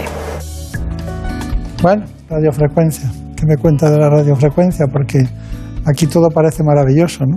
Sí, la radiofrecuencia, bueno, hay que puntualizar que hay muchos tipos de radiofrecuencia, no todos los equipos son igual de potentes. El hecho de tener una radiofrecuencia con agujas nos permite que esa energía, que es la radiofrecuencia, la depositemos en profundidad. No es lo mismo que pasar un equipo de radiofrecuencia por la superficie de la piel. Y en el fondo, la radiofrecuencia que produce un aumento de temperatura en profundidad muy eh, localizado, a la larga sabemos que tensa porque forma colágeno, ese colágeno que vamos perdiendo. Estaba pensando en eso justamente. Sí, está bien. El colágeno es sensible no a todo, porque también se dan eh, medicamentos y cuestiones así que a veces tengo mis dudas ¿no? de que puedan influir sobre el colágeno. Pero bueno, las hay y alguna, algo harán, ¿no? Bueno, es muy importante, doctora, que nos diga cuáles son sus conclusiones. Bueno, en la estética facial yo concluiría diciendo que es importante tener un buen asesoramiento médico, que además de los tratamientos que podamos hacer en consulta, la rutina de cuidado facial, de limpieza, hidratación, protección solar es fundamental. Y bueno, em, simplemente indicar que a día de hoy es posible tener un resultado natural con los tratamientos médicos. No tenemos que tener resultados artificiales y además tenemos la tecnología a nuestra mano para conseguir los mejores resultados eh, a día de hoy. Está muy bien. Bueno, pues ya lo he dicho, cuando quiera aquí estamos. ¿eh? Perfecto, gracias. Voy mañana, voy pasado. En buenas manos.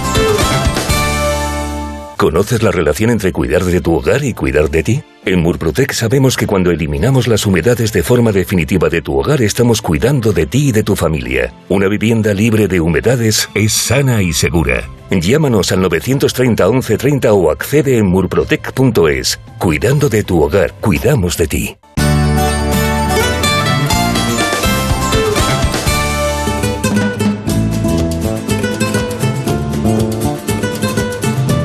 Ha llegado el momento de conocer lo que publican nuestros compañeros de La Razón en ese suplemento de A tu Salud.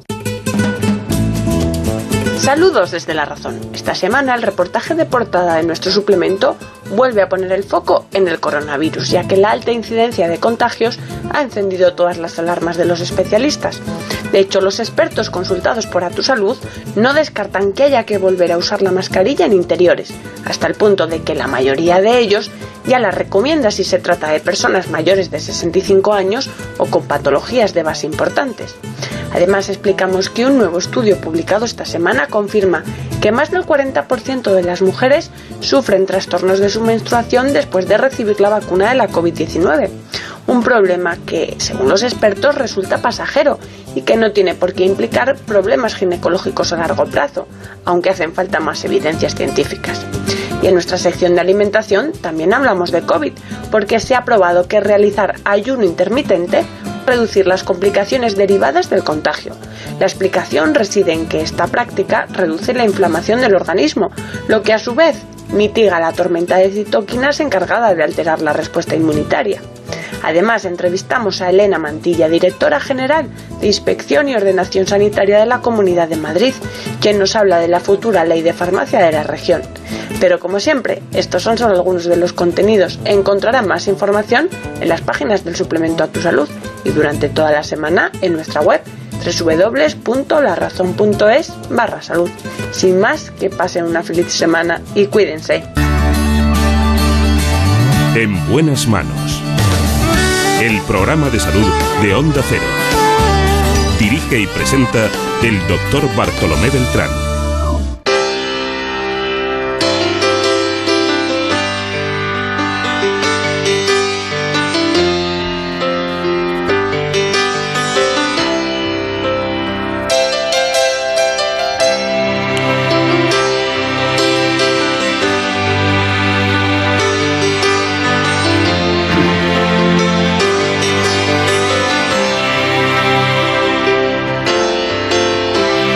Pueden ponerse ahora las gafas de la felicidad. Se trata de un libro cuyo psicólogo es un autor conocido en este espacio, Rafael Santandreu.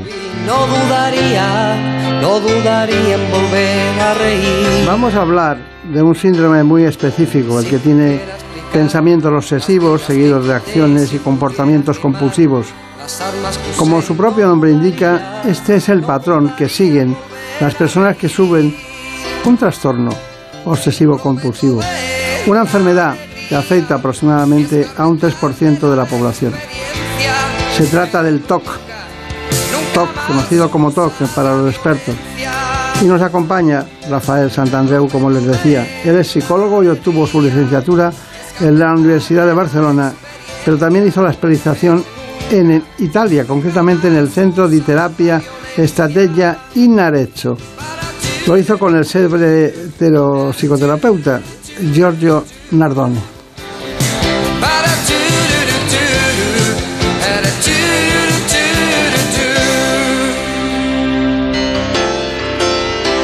Conozcamos las coordenadas de este problema, el TOC. Ya saben, pensamientos obsesivos seguidos de acciones y comportamientos compulsivos. En buenas manos. Se calcula que más de 100 millones de personas lo sufren en todo el mundo.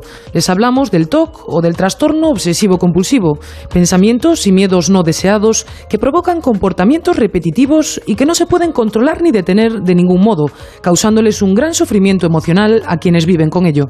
La mecánica de este trastorno se traduce en un bucle entre las obsesiones, pensamientos o imágenes que causan ansiedad, y las compulsiones, que son las acciones que se llevan a cabo de manera reiterada e irracional para tratar de reducir la antedicha ansiedad. Entre los distintos tipos de TOC, los más comunes son la obsesión por la limpieza o el orden, la repetición de palabras como parte de un ritual o la necesidad de verificar procesos, entre muchos otros, sobre los que profundizaremos más adelante. Y aunque los expertos no saben exactamente qué es lo que lo causa, el componente genético parece jugar un importante papel en el desarrollo de este trastorno. En cuanto al tratamiento del TOC, las principales vías son la psicoterapia y los medicamentos, aunque a menudo la opción más eficaz para los pacientes es la combinación de ambos recursos. Estoy encantado de que esté Rafael Santandreu con nosotros. Miren, tengo aquí dos libros, dos libros de Rafael Santandreu. El último se lo anuncié a ustedes en, en el programa, de esos libros que recomendamos, y se titula Sin Miedo. Y el otro, El arte de no amargarse la vida. Es este. Bueno, ahora les cuento.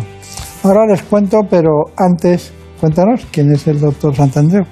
Pues hoy nos acompaña Rafael Santandreu. Él es psicólogo, obtuvo su licenciatura en la Universidad de Barcelona e hizo su especialización en Italia, en el Centro de Terapia Estratégica en Arezzo, y con el célebre psicoterapeuta Giorgio Nardone. Fue también redactor jefe de la revista Psicología Mente Sana y desde hace años dirige el Centro de Terapia Breve, uno de los equipos de terapia más solicitados en España, con sedes en Barcelona, Madrid y Sevilla. Gracias por acompañarnos, doctor. Muchas gracias. Bueno, qué fácil lo tiene usted con el AVE, ¿eh? Ah, sí, bueno, es una maravilla, la verdad es que sí. Se pasa usted el día en el AVE. Bueno, vamos a ver, la historia empezó... Ahora sí. Debió empezar aquí. Hay que traer al doctor Rafael Santandreu, que yo le llamo doctor, pero bueno, doctores, es psicólogo. Y luego vino este otro libro, El arte de amargarse la vida. Usted tiene la obligación ahora de contarnos qué significa uno y qué significa otro. Pues sí, pues mira, eh, y creo que va a ser una muy buena explicación porque este primer libro, El arte de no amargar- amargarse la vida, es un libro de psicología cognitiva. Y este otro libro, Sin Miedo, es un, es un libro de psicología conductual. Y esto es lo que muchos ya conocen como psicología cognitivo-conductual, que realmente hoy en día es el gold estándar ¿no? De lo que es las terapias en psicología, el tipo de psicología más demostrado. Es difícil de explicar rápidamente, ¿no? pero la psicología cognitiva trabaja sobre nuestra manera de pensar, sobre nuestro diálogo interno, para que sea el mejor diálogo interno para unas emociones adecuadas. Y sin embargo, la psicología conductual no, no hace eso. Lo que hace es traspasar la emoción, educar la emoción directamente. Y funciona para cuando las emociones son demasiado intensas, ya están desatadas, ya no se puede razonar. Y la combinación es esa cosa que yo creo maravillosa, que es la psicología cognitivo-conductual. Bueno, y el trastorno, eh, diríamos, eh, obsesivo, que le llaman ustedes TOC, ¿no? Exacto. Bueno, eh, el trastorno obsesivo-conductivo, bueno, que realmente es un, es un problema importante. Por ejemplo, cuando alguien tiene una idea dice, y, y no está seguro, dice, ¿seré yo homosexual? Exacto. Y, y piensa eso, ¿qué, usted, ¿usted qué hace? Pues eso, eso seguramente sea un TOC cuando la persona tiene una duda, amenaza como esa, que ya veremos que generalmente es irracional, pero lo interesante es que no puede parar de hacerse esa pregunta todo el día, en bucle. ¿eh? Eh, A lo mejor el 70, 80, 90% de su día está dándole a esa duda amenaza, pero seré homosexual, no lo seré, pero entonces tengo que dejar a mi marido porque si me gustan las mujeres, eh, Dios mío, y no hay manera de resolver esa duda de ninguna forma. Entra en bucle. Eso es lo que llamamos trastorno obsesivo compulsivo y hay de muchos tipos. El de la limpieza, que es el más conocido quizás, pero hay muchos. Y, y realmente es, es una faena a las, a las personas que lo padecen, claro. El de la limpieza debe ser el más simple y más difícil también, porque muchas personas tienen esa obsesión. ¿no? Sí, es el más común de todos. En- en- ahí la duda amenaza que tiene la persona es, eh, es, con esta superficie me infectaré porque no está bien limpia, con darle la mano a alguien me infectaré de una enfermedad, con cualquier cosa, constantemente. Y entonces, ¿qué hacen? Limpiar, limpiar y limpiar, pero todo el día están con esas amenazas de, exageradísimas sobre eh, la contaminación. ¿no? Ese es el más conocido, pero hay otros. ¿no? Pero, eh, querido psicólogo, eh, obsesivo-compulsivo, ¿eso cuándo empieza? ¿En la madurez? ¿En la adolescencia? Bueno, eh, a ver, todas las, las pruebas parecen indicar que hay una componente genética. Entonces hay una predisposición muy clara y puede estallar en cualquier momento. Yo he visto chavales de 10, 10 años, 11 años, que estando en el cole o viendo la tele, de repente les ha surgido en su mente una de esas dudas, amenazas, y a, y a partir de ahí se ha desatado todo el problema. Por lo tanto, el origen, hay, hay una predisposición. Luego, lo, lo que nosotros hacemos con eso, que es compulsionar normalmente, es lo que lo hace todavía más grande, ¿no? Y por lo tanto puede aparecer a cualquier edad, generalmente en la infancia, en la primera adolescencia, en la primera adultez, es cuando aparece, puede aparecer un poco más tarde, pero lo importante es que sabemos es que se puede solucionar a nivel mental, con herramientas mentales. Rafael Santandreu, pero ¿cómo es posible que usted me diga que es genético y después esto pueda ocurrir o pueda debutar después de una infección por estreptococos, por ejemplo? Bueno, porque, pero son, son casos muy menores, Ah. eh, eh, esos casos, ¿sabes? También puede pasar. Bueno, esto pasa mucho en, en psiquiatría, en psicología. Es decir, por ejemplo, hay depresiones que pueden deberse a una disfunción hormonal, a, la ti- a un problema de tiroides, etcétera. Pero no es lo común. Lo común es que uno se deprime por su propio diálogo interno, ¿no? Pero la mente interactúa con el, con el hardware, con el claro. cuerpo también. Eh, ¿Qué relación hay entre el trastorno obsesivo-compulsivo y la ansiedad? Bueno, es, es bastante diferente porque todo el mundo eh, experimentamos ansiedad, ¿no? Experimentamos un miedo demasiado grande, recurrente, que no podemos manejar bien. Esto lo llamaríamos un poco ansiedad, ¿no? Pero eh, una vez desaparece la amenaza que nos preocupaba, por ejemplo, si Hacienda me llama mañana porque me va a hacer una inspección, seguramente sienta algo de ansiedad. Bueno, pero una vez hemos hecho, la inspección y, y todo está acabado, solucionado de alguna manera u otra, yo vuelvo a mi vida normal. Vale, la persona con TOC no. O sea, esa duda amenaza que tiene es eh, 80-90% del tiempo, es constante en su vida y además es irracional. Es decir, el resto de personas no entra en ansiedad ante esas dudas amenazas. Yo, por ejemplo, puedo pensar, Rafael, serás homosexual, pero eso mm, no me hace polvo, esa, esa duda, ¿sabes? Eh, a ellos sí, es una duda amenaza constante, entonces es muy diferente. ¿eh? Bueno, eh, claro, es que estamos hablando de cerebro. Y claro, y es, y sobre todo desde la psicología, hay, no hay muchas herramientas, ¿no? Eh, porque la medicación soluciona aparentemente muchas cosas, pero tiene que estar muy indicada y tiene que haber un una respuesta muy, muy, muy potente, ¿no? Entonces, aparte de la psicoterapia que ahora hablamos, eh, ¿qué utilizan ustedes? Bueno, eh, los psicólogos utilizamos fundamentalmente psicoterapia, ¿no? Y por ejemplo, para el TOC utilizamos un tipo de terapia que se llama exposición con prevención de respuesta, que es la que yo explico en mi libro, ¿no? Que es una cosa muy difícil. A veces se apoya junto con medicación, porque por ejemplo hay eh, algunos antidepresivos, o casi todos prácticamente, que reducen la sintomatología.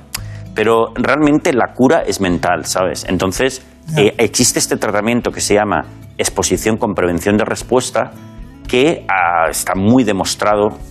La han usado, yo diría que millones de personas en los últimos mm, 30 años, ¿no? Entonces, que se basa en la exposición con prevención de respuesta, que es una cosa fácil de describir, difícil de hacer, porque se trata de exponerse a esa, a esa duda amenaza, a esos pensamientos y no hacer nada. Tolerarlo y desensibilizarse progresivamente. No compulsionar, no limpiar, en el caso de que hablábamos de la persona que tiene el TOC de la limpieza.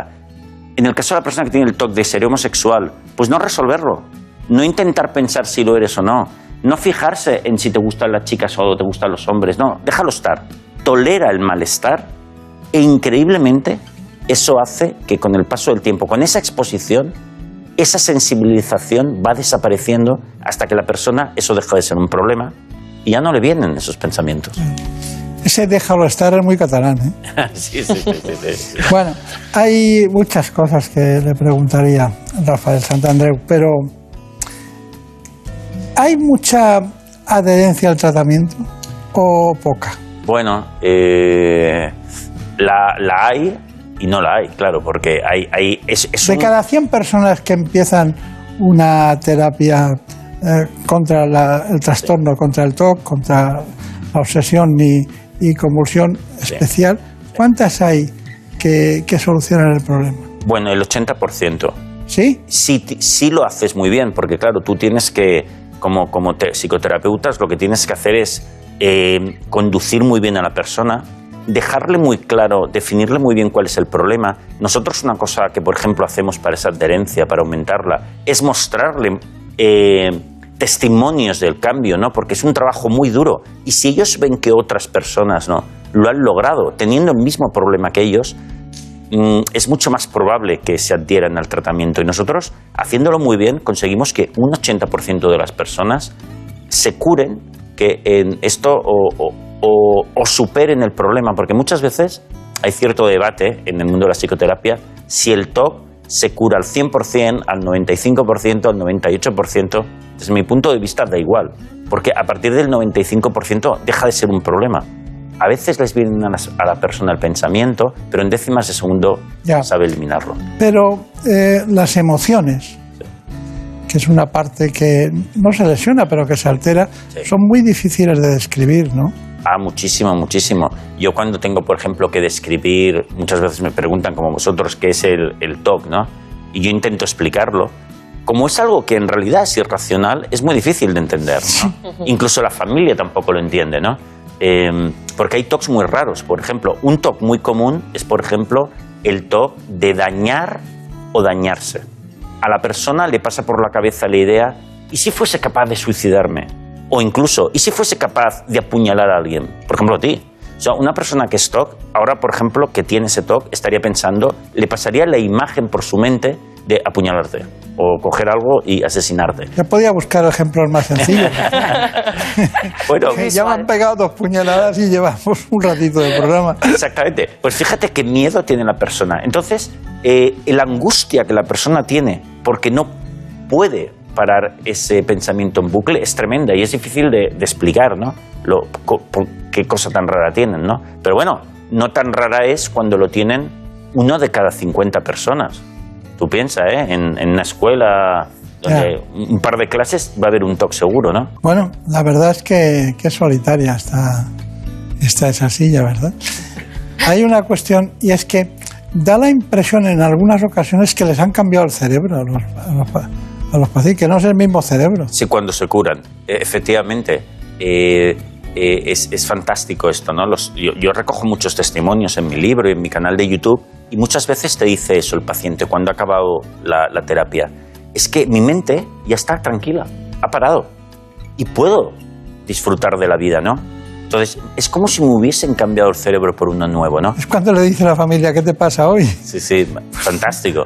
Pero fíjate que en realidad algo de razón tienen, porque en estudios sobre de neuroimagen de una persona que ha acabado de hacer la terapia y ya no tiene el trastorno obsesivo compulsivo, se ve que eh, las conexiones neuronales han cambiado. O sea, se ha- eh, es lo que se conoce hoy día tanto como neuroplasticidad. Es decir, con nuestro trabajo mental podemos cambiar nuestro cerebro. Claro, claro, claro. ¿Y, y los hipocondríacos eh, tienen, tienen TOC? Todo es TOC. La hipocondría es TOC.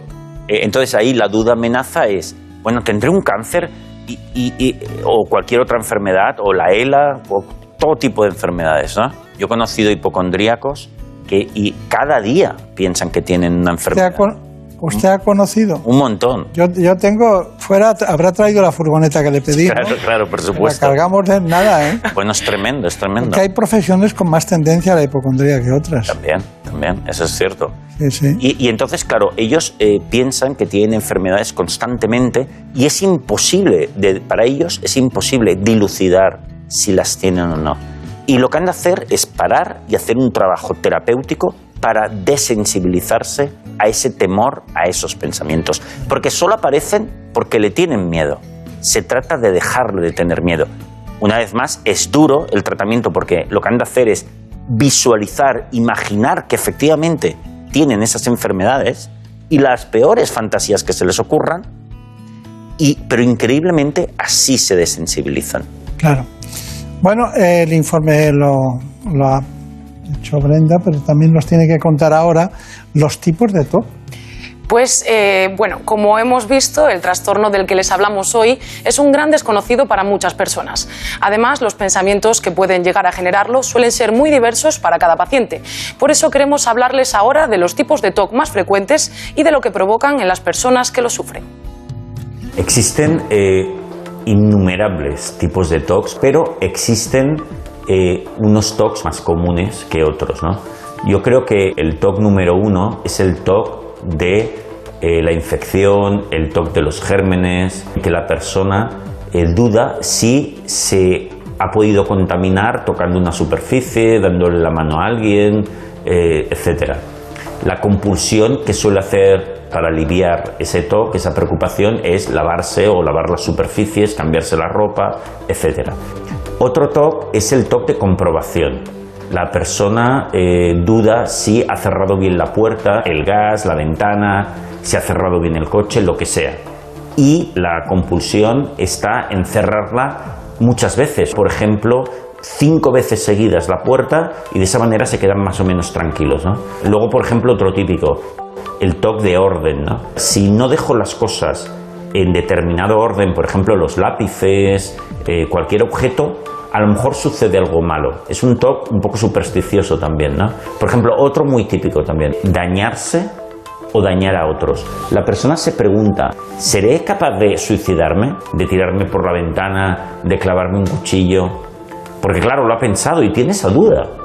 ¿Y, y cómo compulsiona? Alejándose de las ventanas, aleja- manteniéndose los cuchillos aparte. Pero ya te digo que podría ser cualquier otra cosa, ¿no? Por ejemplo, también, ¿qué habrá eh, cuando nos morimos? Eh, ¿Habrá la nada? ¿Habrá algo? Y eso también les preocupa todo el día, ¿no? Por lo tanto, puede ser cualquier cosa realmente, ¿no? Bueno, eh, nunca es cualquier cosa, todas nos llevan al mismo lugar y al mismo trastorno, el TOC. Pero tiene tratamiento, porque la psicoterapia sabemos que es muy útil. Pero, ¿qué tratamiento puede haber? Brenda. Pues a la hora de abordar el trastorno obsesivo-compulsivo, los especialistas utilizan fundamentalmente dos herramientas principales. La psicoterapia y, en las ocasiones que lo requieren, los fármacos son los grandes aliados de la psicología para ayudar a las personas con este problema. El tratamiento del TOC, que es el tratamiento de exposición con prevención de respuesta, eh, hay que exponerse a esa ansiedad que la persona experimenta con el TOC, necesita tres condiciones. La primera es que ha de ser todos los días. Es como tocar el piano. Cuando mejor se aprende es cuando practicas las escalas todos los días. El cerebro aprende más. La segunda sería hacerlo con la suficiente intensidad. Tiene que haber como una inundación en el TOC, en la emoción negativa, en la ansiedad que produce. Si no, no nos vamos a desensibilizar. Y me pongo en el peor escenario y lo tolero, ha de ser intenso. Y la tercera condición es que tengo que aceptar totalmente la emoción, lo que está sucediendo. Tengo que intentar tranquilizarme dentro de ese mare magnum que estoy sintiendo. Por lo tanto, aceptar con tranquilidad. Esas son las tres condiciones muy importantes para la terapia de exposición. Luego, por otro lado, sobre la medicación, muchas personas son perfectamente capaces de hacer eh, el tratamiento de exposición sin tomar ningún fármaco. En otras ocasiones, cuando es más difícil, pues sí que se puede aconsejar que hacer uso de esa ayuda, ¿no? Porque eh, lo que se receta en la actualidad, que son antidepresivos, ayudan a, a bajar la sintomatología y muchas veces es muy útil. Claro que siempre estamos dando vueltas sobre el mismo punto, ¿no? ¿Cómo me gustaría saber las transformaciones anatómicas, funcionales que, que, puede tener el cerebro. ¿No se han hecho resonancias o se han hecho algunos estudios para valorar eso? Sí, sí, se, se hace constantemente y se ve que se transforman, las, las uh, diferentes áreas tienen mayor menor actividad, pero ya te digo, es fruto de este trabajo terapéutico, es, es una terapia muy concreta, muy especial que hay que llevar a cabo. Bueno, de todas maneras, el tratamiento que hemos dado nosotros ha sido muy genérico, pero ¿hay algo que les, que les sea muy útil aparte de la psicoterapia? No, es, es básicamente es, es, el tratamiento que se llama así, ¿no? Exposición con prevención de respuesta, que hay un arte también de, por, por, parte del terapeuta a la hora de, de ayudar a la persona de diseñar las exposiciones. Por ejemplo, te explico un par de exposiciones. Por ejemplo, hay una que es muy útil, muy típica, a las personas que tienen miedo, esos miedos a los gérmenes, es llenar un spray de eh, una botella con agua que presuntamente contaminada en la mente de esa persona. Por ejemplo, agua eh, de, de, después de haber limpiado una prenda de ropa usada, de ellos mismos. Vale, entonces llenas eh, ese recipiente en el spray y sprayan, llenan de agua la casa el sofá, los muebles, la cama, para ellos está todo contaminado. Bueno, pues a vivir con ello.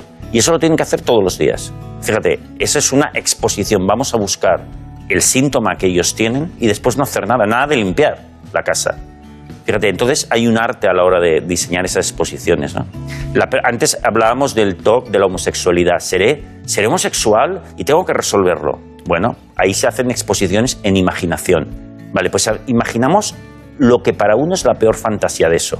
Yo no considero que ser homosexual sea ningún problema, pero ellos sí. Por lo tanto, eh, lo que hacemos es, eh, en imaginación, imagina, imaginan la peor fantasía y, no hacen nada al respecto, no intentan aclarar el tema. Y ese problema va desapareciendo. Está bien, está bien. Pero hay una cosa que es difícil de extrapolar. Eh, mucha gente que le está viendo se iría mañana con usted para que le tratara del TOC, que, uh -huh. que supuestamente tiene. Sí. Pero no todos los psicoterapeutas son iguales. Sí. No todos tienen la habilidad dialéctica, la capacidad de reacción.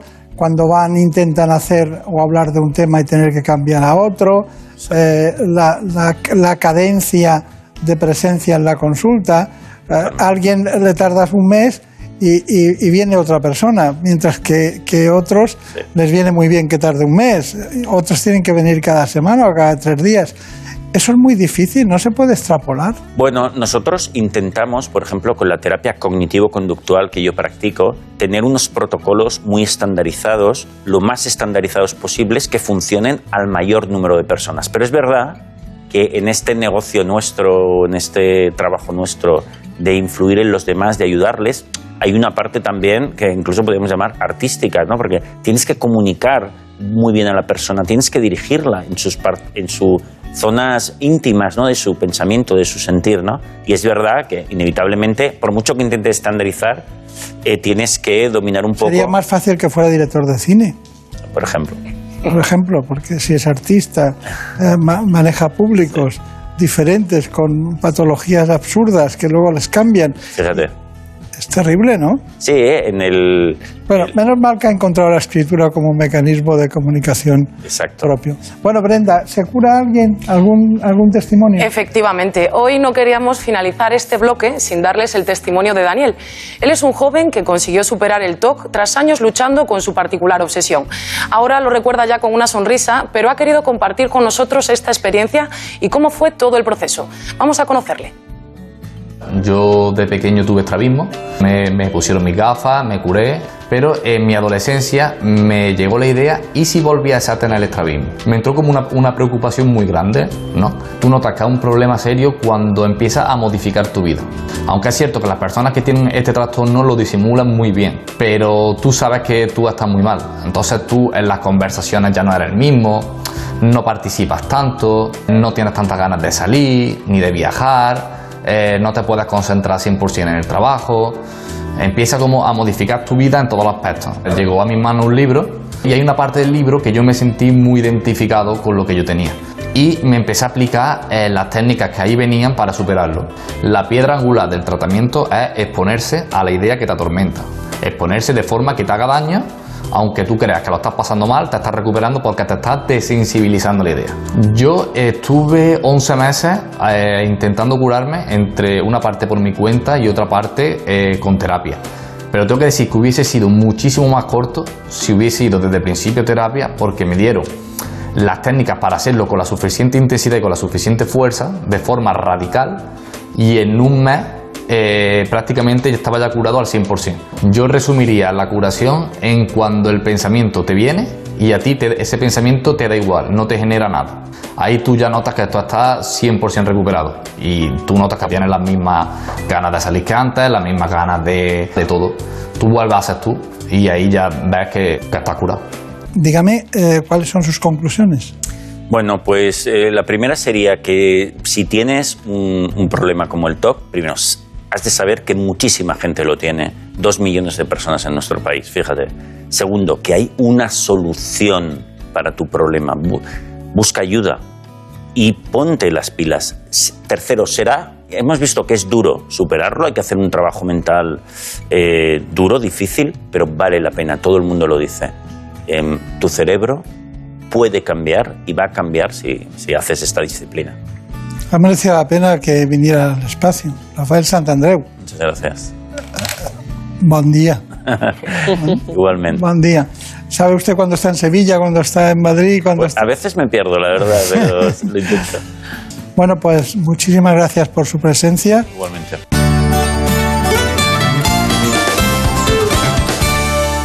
Por un beso tuyo, contigo me voy. No me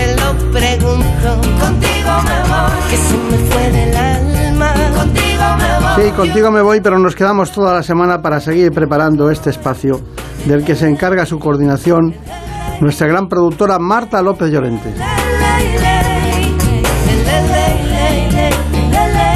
En la dirección técnica estuvo Jorge Zamorán. Por un beso tuyo me quedé en silencio cuando sin remedio te sentí besar. Por un Volvemos la semana que viene. Les deseo un buen fin de semana y seguiremos aquí hablando de salud. Pero les recuerdo que a las 9 de la mañana tienen una cita en la sexta. Se trata del programa ¿Qué me pasa, doctor? Por un beso tuyo, contigo me voy. No me lo pregunto, contigo me voy. Que